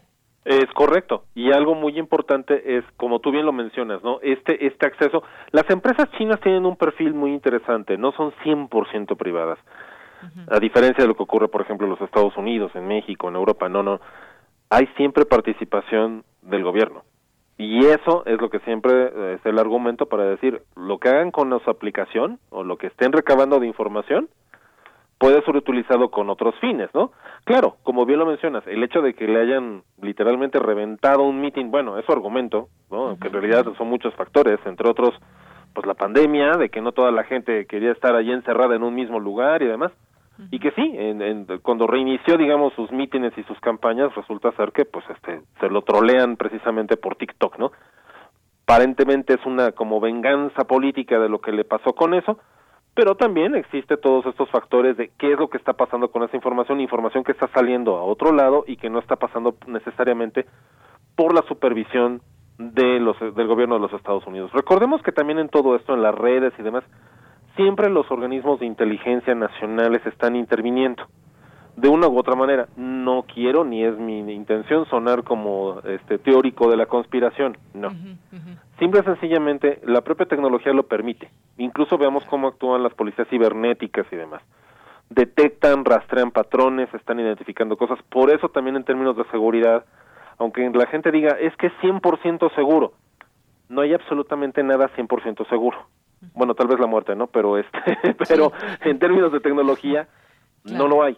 ¿Por qué? Porque todo en algún momento puede ser rastreado, detectado, hacer lo que se llama ingeniería inversa para saber de dónde viene la información, de dónde se sacó, etcétera, etcétera.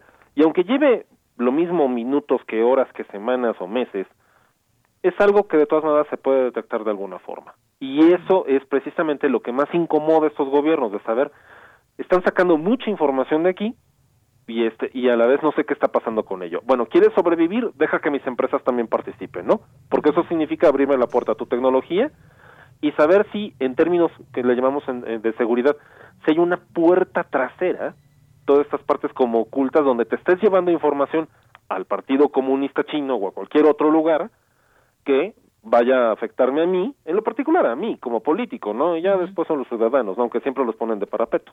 Claro.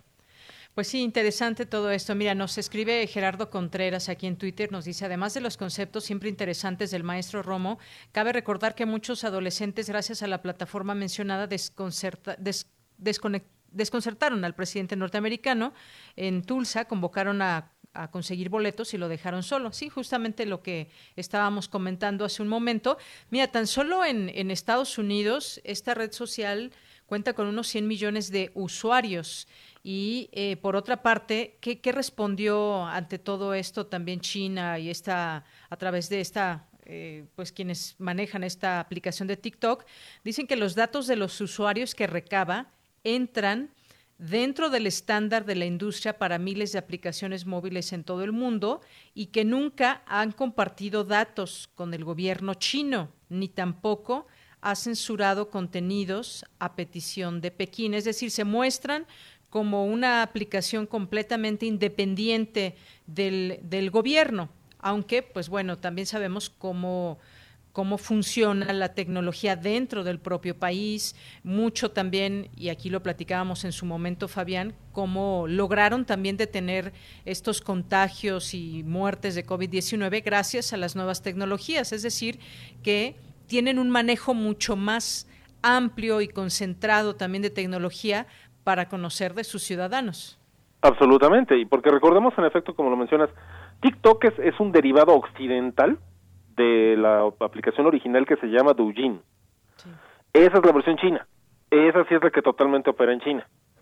Pero como bien se menciona ahí, que también está sujeto a otro tipo de cosas y es donde tienen la duda los norteamericanos. Si tú quieres publicar una aplicación en Android o en iOS, para, para que la gente la descargue, para ponerla en las llamadas tiendas de aplicaciones, tienes que pasar por un proceso de revisión muy minucioso. No solamente de tus programadores y desarrolladores. Si aquí en la UNAM hacemos una aplicación X, de la Gaceta o de la revista de la universidad o lo que tú quieras, y la vamos a publicar en esas plataformas, se la tenemos que enviar como desarrolladores, que además estamos plenamente identificados de quién es quién, de los desarrolladores, o sea, te enviamos nuestras identificaciones y tarjetas de crédito, todas esas cosas, para que entonces esta empresa, ya sea Apple o Google, revisen nuestro código, les tienes que entregar el código original. No, no es nada más, este, aquí va este, la aplicación ya con el iconito y póngala y publíquenla. No, les tienes que entregar el código original y ellos revisan muchas cosas. ¿Por qué estás utilizando datos personales del teléfono como la libreta de contactos? Si es que activas o no activas la cámara, si es que activas o no activas el micrófono, con o no conocimiento del usuario, si es que utilizas el GPS para detectar, dónde se encuentra el usuario y, y, guardarlo en alguno de tus servidores para irlo rastreando por dónde anda caminando, todo ese tipo de cosas te la revisan estos señores. O sea, no, tú no puedes meter algo en un teléfono si no pasa por la revisión de estas dos enormes empresas, curiosamente norteamericanas. Es ahí donde precisamente los desarrolladores de TikTok chinos dicen, ni le hagan el cuento, porque al fin y al cabo TikTok es la versión Douyin occidental, que tiene que pasar a fuerza por los estándares de ustedes. Y entonces ustedes saben perfectamente qué es lo que pasa con la aplicación. Y el, el debate seguirá, porque algunos dirán, sí, pero de todas maneras tiene puertas ocultas que no están siendo totalmente detectadas, porque además revisar todos esos códigos puede llevar meses, en términos de saber si existe alguna puerta trasera. Entonces, lo veremos conforme avance el tiempo, como ha ocurrido con las otras empresas que ha vetado el presidente actual de los Estados Unidos, y este y bueno seguramente es algo que se discutirá en el ámbito informático durante un buen rato si abre o no abre la puerta a la intervención de otros órganos políticos en otros países no muy bien pues qué interesante interesante todo esto y qué qué ha sido esta aplicación de TikTok le pegaron los desarrolladores eh, al público que ha llegado y que sigue obteniendo cada vez más seguidores hay videos que incluso han llegado hasta los más de 40 millones, imagínate nada más. En fin, bueno, pues la tecnología y el atractivo que encuentran los diversos sectores y grupos sociales ante pues estas nuevas tecnologías. Actuario Fabián Romo, muchísimas gracias por estar con nosotros. Al contrario, gracias a ustedes y que tengan una estupenda tarde. Igualmente, hasta luego. Hasta luego. Bien pues fue el actuario Fabián Romo Zamudio, director de Sistemas y Servicios Institucionales de la Dirección General de Cómputo y de Tecnologías de Información y Comunicación en la UNAM. Continuamos. Porque tu opinión es importante, síguenos en nuestras redes sociales, en Facebook como Prisma RU y en Twitter como arroba PrismaRU.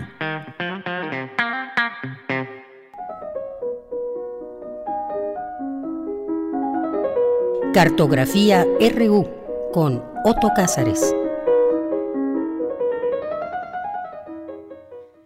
De la tarde con 36 minutos. Le mandamos muchos saludos. Por aquí estaba Ileana, Ileana Galindo que nos dice que qué bueno que le mandamos saludos a través de la radio. Alex Cardiel ya listo nos dice para escuchar la cartografía. Y pues saludamos a Otto Cázares. ¿Qué tal, Otto? ¿Cómo estás? Muy buenas tardes. Muy buenas tardes. Estoy encantado de saludarte, de Yanira, de saludar a los radioescuchas y de tener oportunidad de compartirles estas reflexiones que he titulado Astrocidas, destructores de mundos. Es una memoria del estallido a 75 años de las bombas atómicas sobre Hiroshima y Nagasaki. Hay un legendario documental del año 1970 que puede verse además sin ningún problema en YouTube de título Hiroshima Nagasaki de Eric Barnow. Y es un documental legendario porque recogió años después de las bombas atómicas arrojadas, materiales fotográficos, materiales de video que habían permanecido ocultos, porque muchos de estos materiales fueron confiscados durante varios años. En este legendario documental, Hiroshima Nagasaki de Eric Barnew, aparece la voz estremecedora de Robert Oppenheim, el científico políglota, hablaba más de ocho lenguas, tocaba instrumentos musicales y llevó Oppenheim las riendas del proyecto Manhattan con un equipo de cerca de 70 científicos que desarrollaron la bomba atómica en la primera mitad de la década de los 40. Su voz en el documental repite lo que el dios hindú Vishnu dijo en el Bhagavad Gita. Ahora me he convertido en la muerte. Soy el destructor de mundos. El 6 de agosto de 1945, hace 75 años, el ser humano nunca como entonces se convirtió en un dios destructor de mundos, un dios capaz de borrar al mundo, de reducirlo a sombra. El ser humano como un criminal cósmico, capaz de encender y de apagar estrellas, como dijo más tarde el escritor Stanislav Lem. Nos convertimos en astrocidas, eh, astrocidas que además anuncian el triunfo inevitable de Vishnu como señores de la muerte. En el documental de Barnow aparecen esas impresionantes improntas de sombra que dejó la bomba atómica. Lo vivo desaparece, pero las sombras permanecen, dijo en su guion Eric Barnow. Las estatuas blancas se tornaron en negras. Hay una famosísima fotografía de Hiroshima de un gasómetro que deja su sombra proyectada sobre el muro.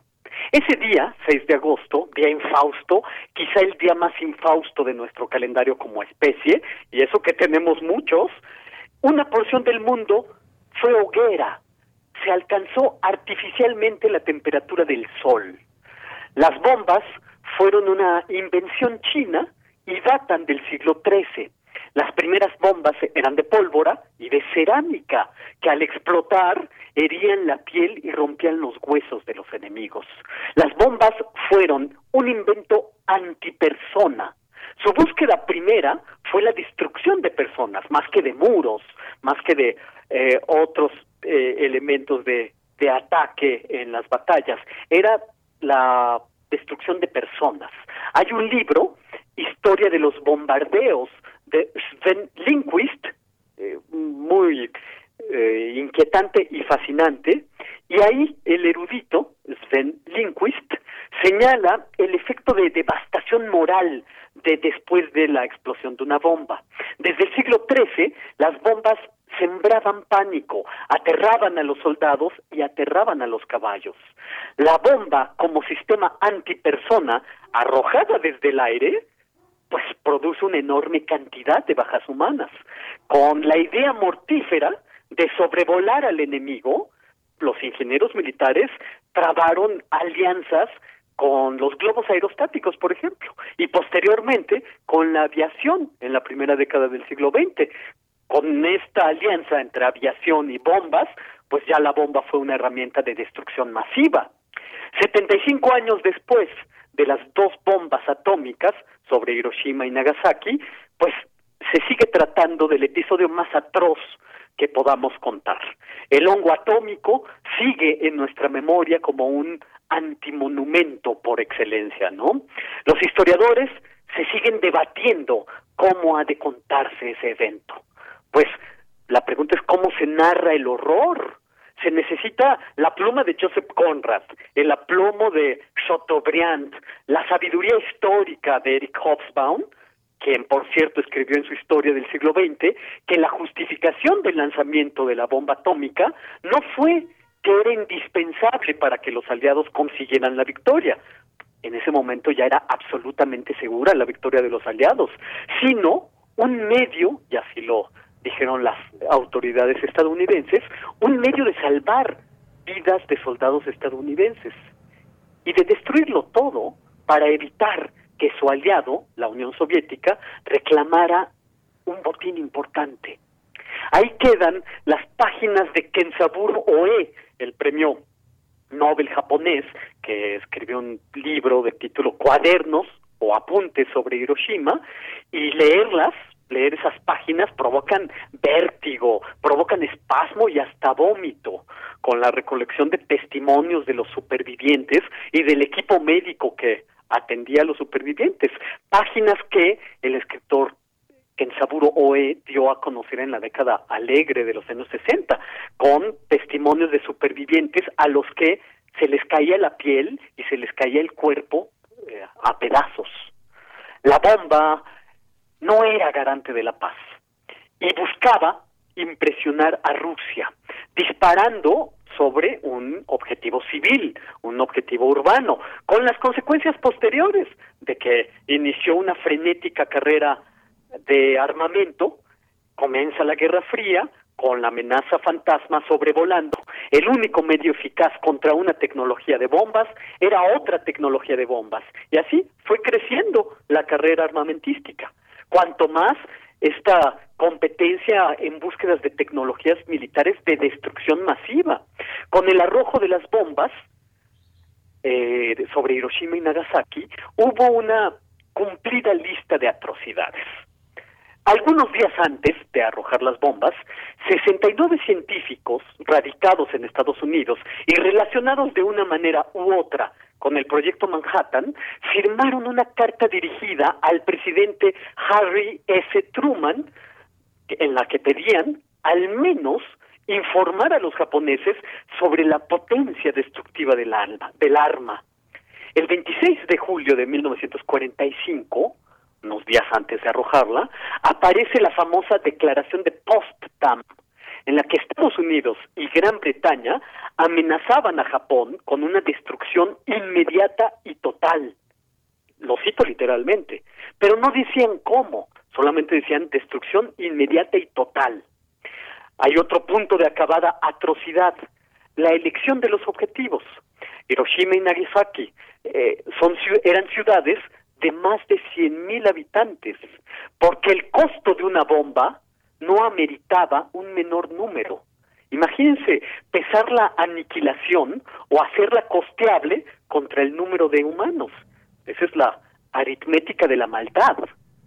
El 6 de agosto de 1945, a las 8.16 de la mañana, el gigantesco avión B-29 de nombre Enola Gay, nombre de la madre de el piloto Paul Tibbets, que se convirtió ese día en Vishnu, el destructor de mundos, arrojó el Enola Gay sobre el corazón de Hiroshima, tenía una población de 400.000 mil habitantes, una bomba atómica a la que los norteamericanos dieron el sobrenombre cariñoso de Little Boy, el pequeño muchacho, con una descarga equivalente a 12.700 toneladas de trinito tulueno.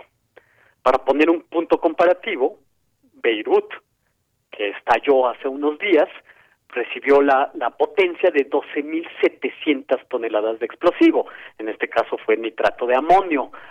En, la primera bomba arrojada son 12.700 toneladas de trinito tulueno. 100.000 personas murieron, quedaron borradas al instante. ¿Qué pasa con una explosión atómica? Bueno, en el centro mismo de la explosión atómica no hay sonido. El estallido, el estallido se escucha a la distancia. Es, por así decirlo, para los que se salvan. Solamente los que se salvan oyen el estallido. Se alcanzan 300.000 grados en una millonésima de fracción de segundo. La Tierra, por un instante, se convierte en sol.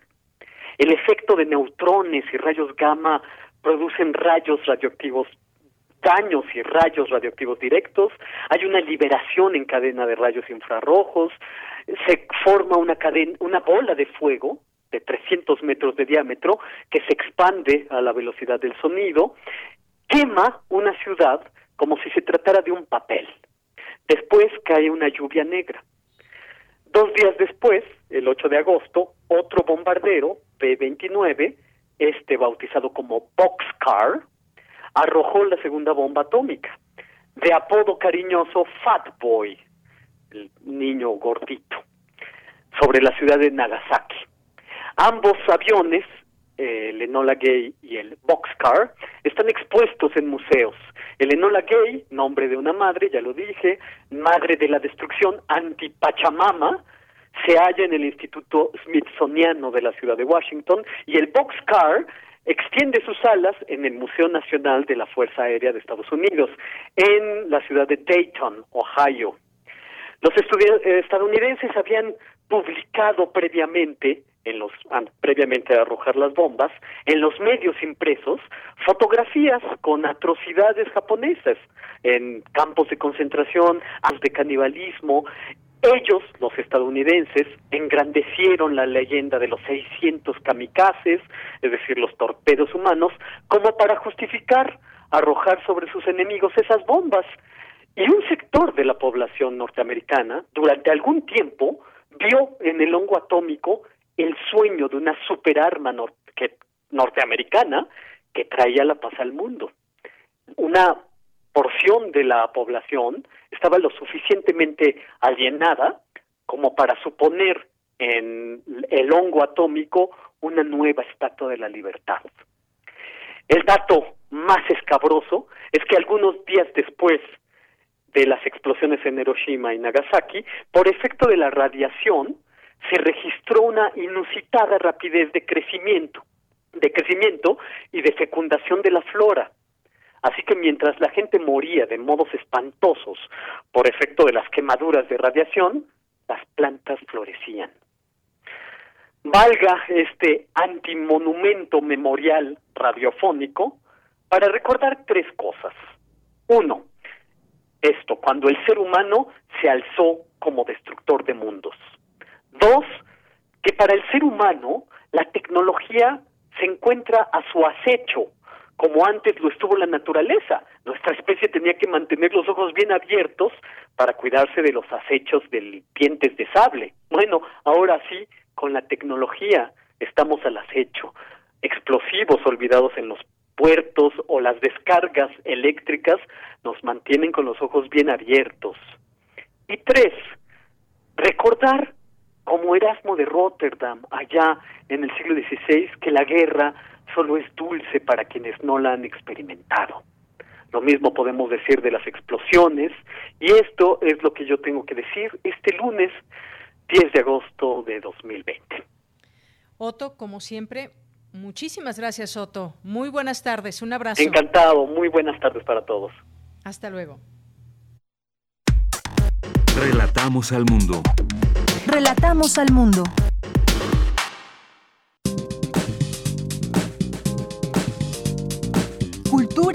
RU.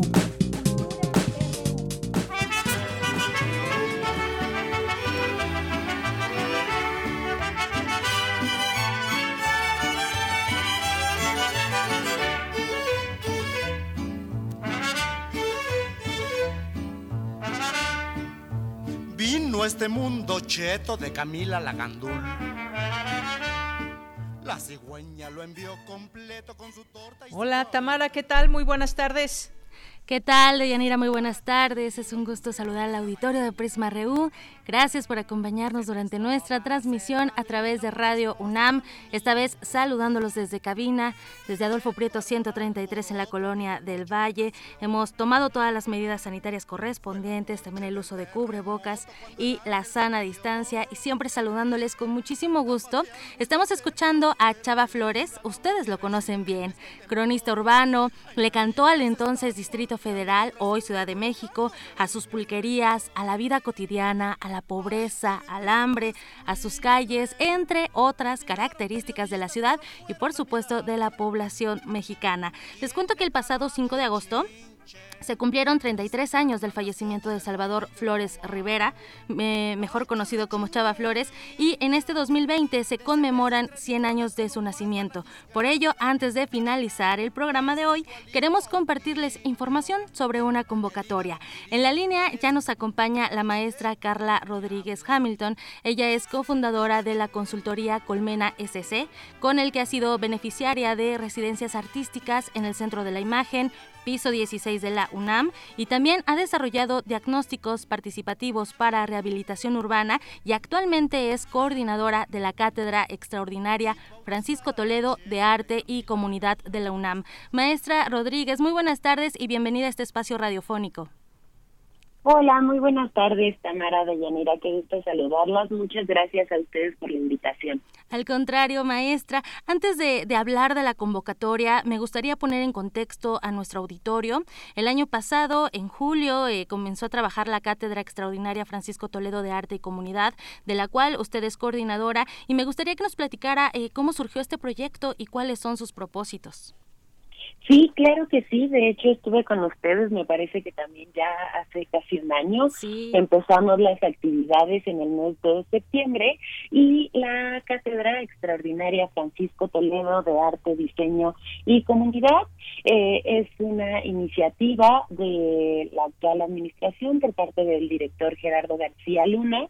La Facultad de Artes y Diseño nunca había tenido cátedras extraordinarias entonces se instaura, como bien lo mencionaste ahora, el mes de julio y a partir del mes de agosto, con una exposición que tuvimos en la Academia de San Carlos, iniciamos las actividades. Esta cátedra tiene tres líneas principales. Una es la educación, la producción y la investigación artística. La otra es el arte, el diseño y la comunidad. Y la otra son las lenguas otomangues estas basadas en todo el placer de el maestro Toledo y es a partir de la de arte, diseño y comunidad que surge esta convocatoria abierta para la conmemoración del nacimiento de Chava. Claro, maestra, la UNAM establece las cátedras extraordinarias, pues como estos espacios institucionales de justo discusión, el intercambio académico, y me gustaría que nos platicara eh, cómo, cómo, cómo crear desde la UNAM o desde una parte de la UNAM las condiciones necesarias para que el arte sea accesible para una gran parte de la población. Sí, claro, pues eh, hemos estado a partir de un programa que va continuidad al placer, como le mencioné hace un momento, de eh, el maestro Toledo, y es a partir de una serie de actividades y también eh, de una serie de vínculos que se crean al interior de la universidad y al exterior, tanto con, por ejemplo, Morelia, eh, como diferentes comunidades en el centro de Oaxaca y otras en donde radican hablantes de las lenguas otomanas. Entonces, a partir de agosto se han realizado una serie de exposiciones, conversatorios, eh, seminarios, eh, encuentros entre estudiantes, ¿no? Tanto de la Facultad de Artes y Diseño de Xochimilco, con también estudiantes del Centro de las Artes de San Agustín, un intercambio también de profesores, eh, y una serie de, de, estudios que se han iniciado en las comunidades allá en Oaxaca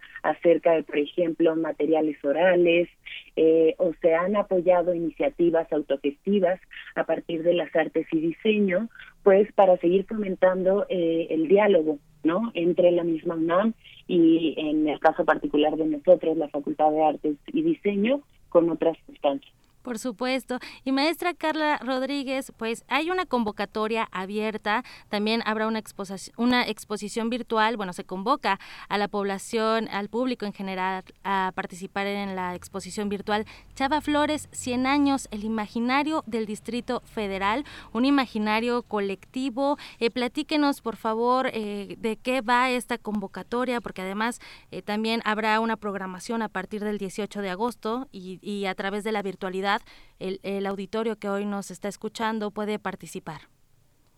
Sí, claro, pues muchas gracias. Invitamos a todos a que participen. Primero para que nos acompañen en esta programación que tenemos de charlas el 18, 19, 20 y 21 de agosto a las 5 de la tarde a través de la página de la Cátedra Toledo en Facebook. Eh, serán transmisiones en vivo en donde tendremos a tres invitados egresados de la UNAM, en donde eh, pues se basaron en todo eh, este trabajo que hizo Chava ¿no? De, un imaginario colectivo y de ser un cronista musical. Ellos son Gibran Cohen, Tania Espinales y Eddie Einar. Em, ellos estarán hablando acerca de estas investigaciones y el día 21 de agosto cerramos con broche de oro. Eh, la hija, eh, María Eugenia Flores, hija del cantautor, nos estará acompañando y de manera paralela pues existe esta convocatoria abierta en donde invitamos tanto a alumnos de la FAS como al público en general a que puedan ilustrar una canción eh, pues de Chava Flores, ¿no? Entonces esa es la forma en la que nosotros eh, pues buscamos mantener este imaginario vivo, ¿no? Y hacer también eh, pues esa revalorización de, todo eh, el acervo, ¿no? De, de toda esta crónica de los años 50 del maestro Chava Flores. Por supuesto, lo menciona muy bien maestra. Esta crónica y todos estos colores, a mí me llama mucho la atención la programación. Eh, el 19 de agosto con Tania Tania, eh, eh, se llevará a cabo las formas del humor en las canciones de Chava Flores y yo creo que muchos de los que han escuchado sus canciones justo eh, pues encuentran ese humor y todo toda esta cotidianidad ¿no? que había en sus canciones y, y cómo plasmarlo a través también de las artes, del diálogo, de la crónica. Es una buena pues, forma. Ajá. Sí, por favor, los invitamos a participar, ¿no? Tanto a unirse a las transmisiones en vivo como a sumarse a esta iniciativa que redundará en un esfuerzo colaborativo con la antigua Academia de San Carlos en una eh, exposición virtual, ¿no? Y pues vamos a seguir también de la mano con toda esta gestión eh, y pues sobre todo este festejo de los 100 años de, del nacimiento, pues para seguir ahí con actividades paralelas. Excelente conocer o reconocer a Chava Flores, su legado, su humor a través de la música y también participar. Agradezco mucho que haya tomado la llamada maestra Carla Rodríguez Hamilton, coordinadora de la Cátedra Extraordinaria Francisco Toledo de Arte y Comunidad de la UNAM. Y por supuesto, invitamos a nuestro auditorio que sigan las redes sociales de la cátedra. Eh, también han tenido varias actividades esta semana y todavía alcanzamos algunas. Entonces, eh, pues está perfecto unirnos eh, a a de la distancia. Muchísimas gracias, maestra Carla Rodríguez. Muchas gracias a ustedes. Buen día. Hasta luego. Hasta luego. Y bueno, Deyanira, te regreso los micrófonos, te, te regreso los micrófonos con esta canción peso sobre peso, que yo creo que también muchos nos hemos visto con los bolsillos vacíos en esta pandemia. Muy bien, pues muchísimas gracias Tamara, gracias también a la doctora Rodríguez, muchas gracias, hasta luego. Gracias, hasta luego y nos escuchamos mañana. Los dejamos con un fragmento más de peso sobre peso en la voz de Chava Flores. En la voz de Chava Flores. Te lo doy. Te doy peso sobre peso, siempre hasta llegar a dos. Tú no aprecias mis centavos y los gastas, queda horror Bien, pues con esto nos despedimos. Gracias a todos ustedes que siempre nos están escuchando a través de esta señal. Gracias a los compañeros allá en producción, en los controles técnicos. Yo soy de Yanira Morán. A nombre de todos, buenas tardes, buen provecho y hasta mañana. Ahí te dejo esos dos pesos y paga la renta, el teléfono y la luz que no, de lo que sobre coge de ahí para tu gasto. Guárdame el resto para echarme mi alejos. Si te alcanza para la criada, pues le pagas de un jalón. Tienes peso sobre peso,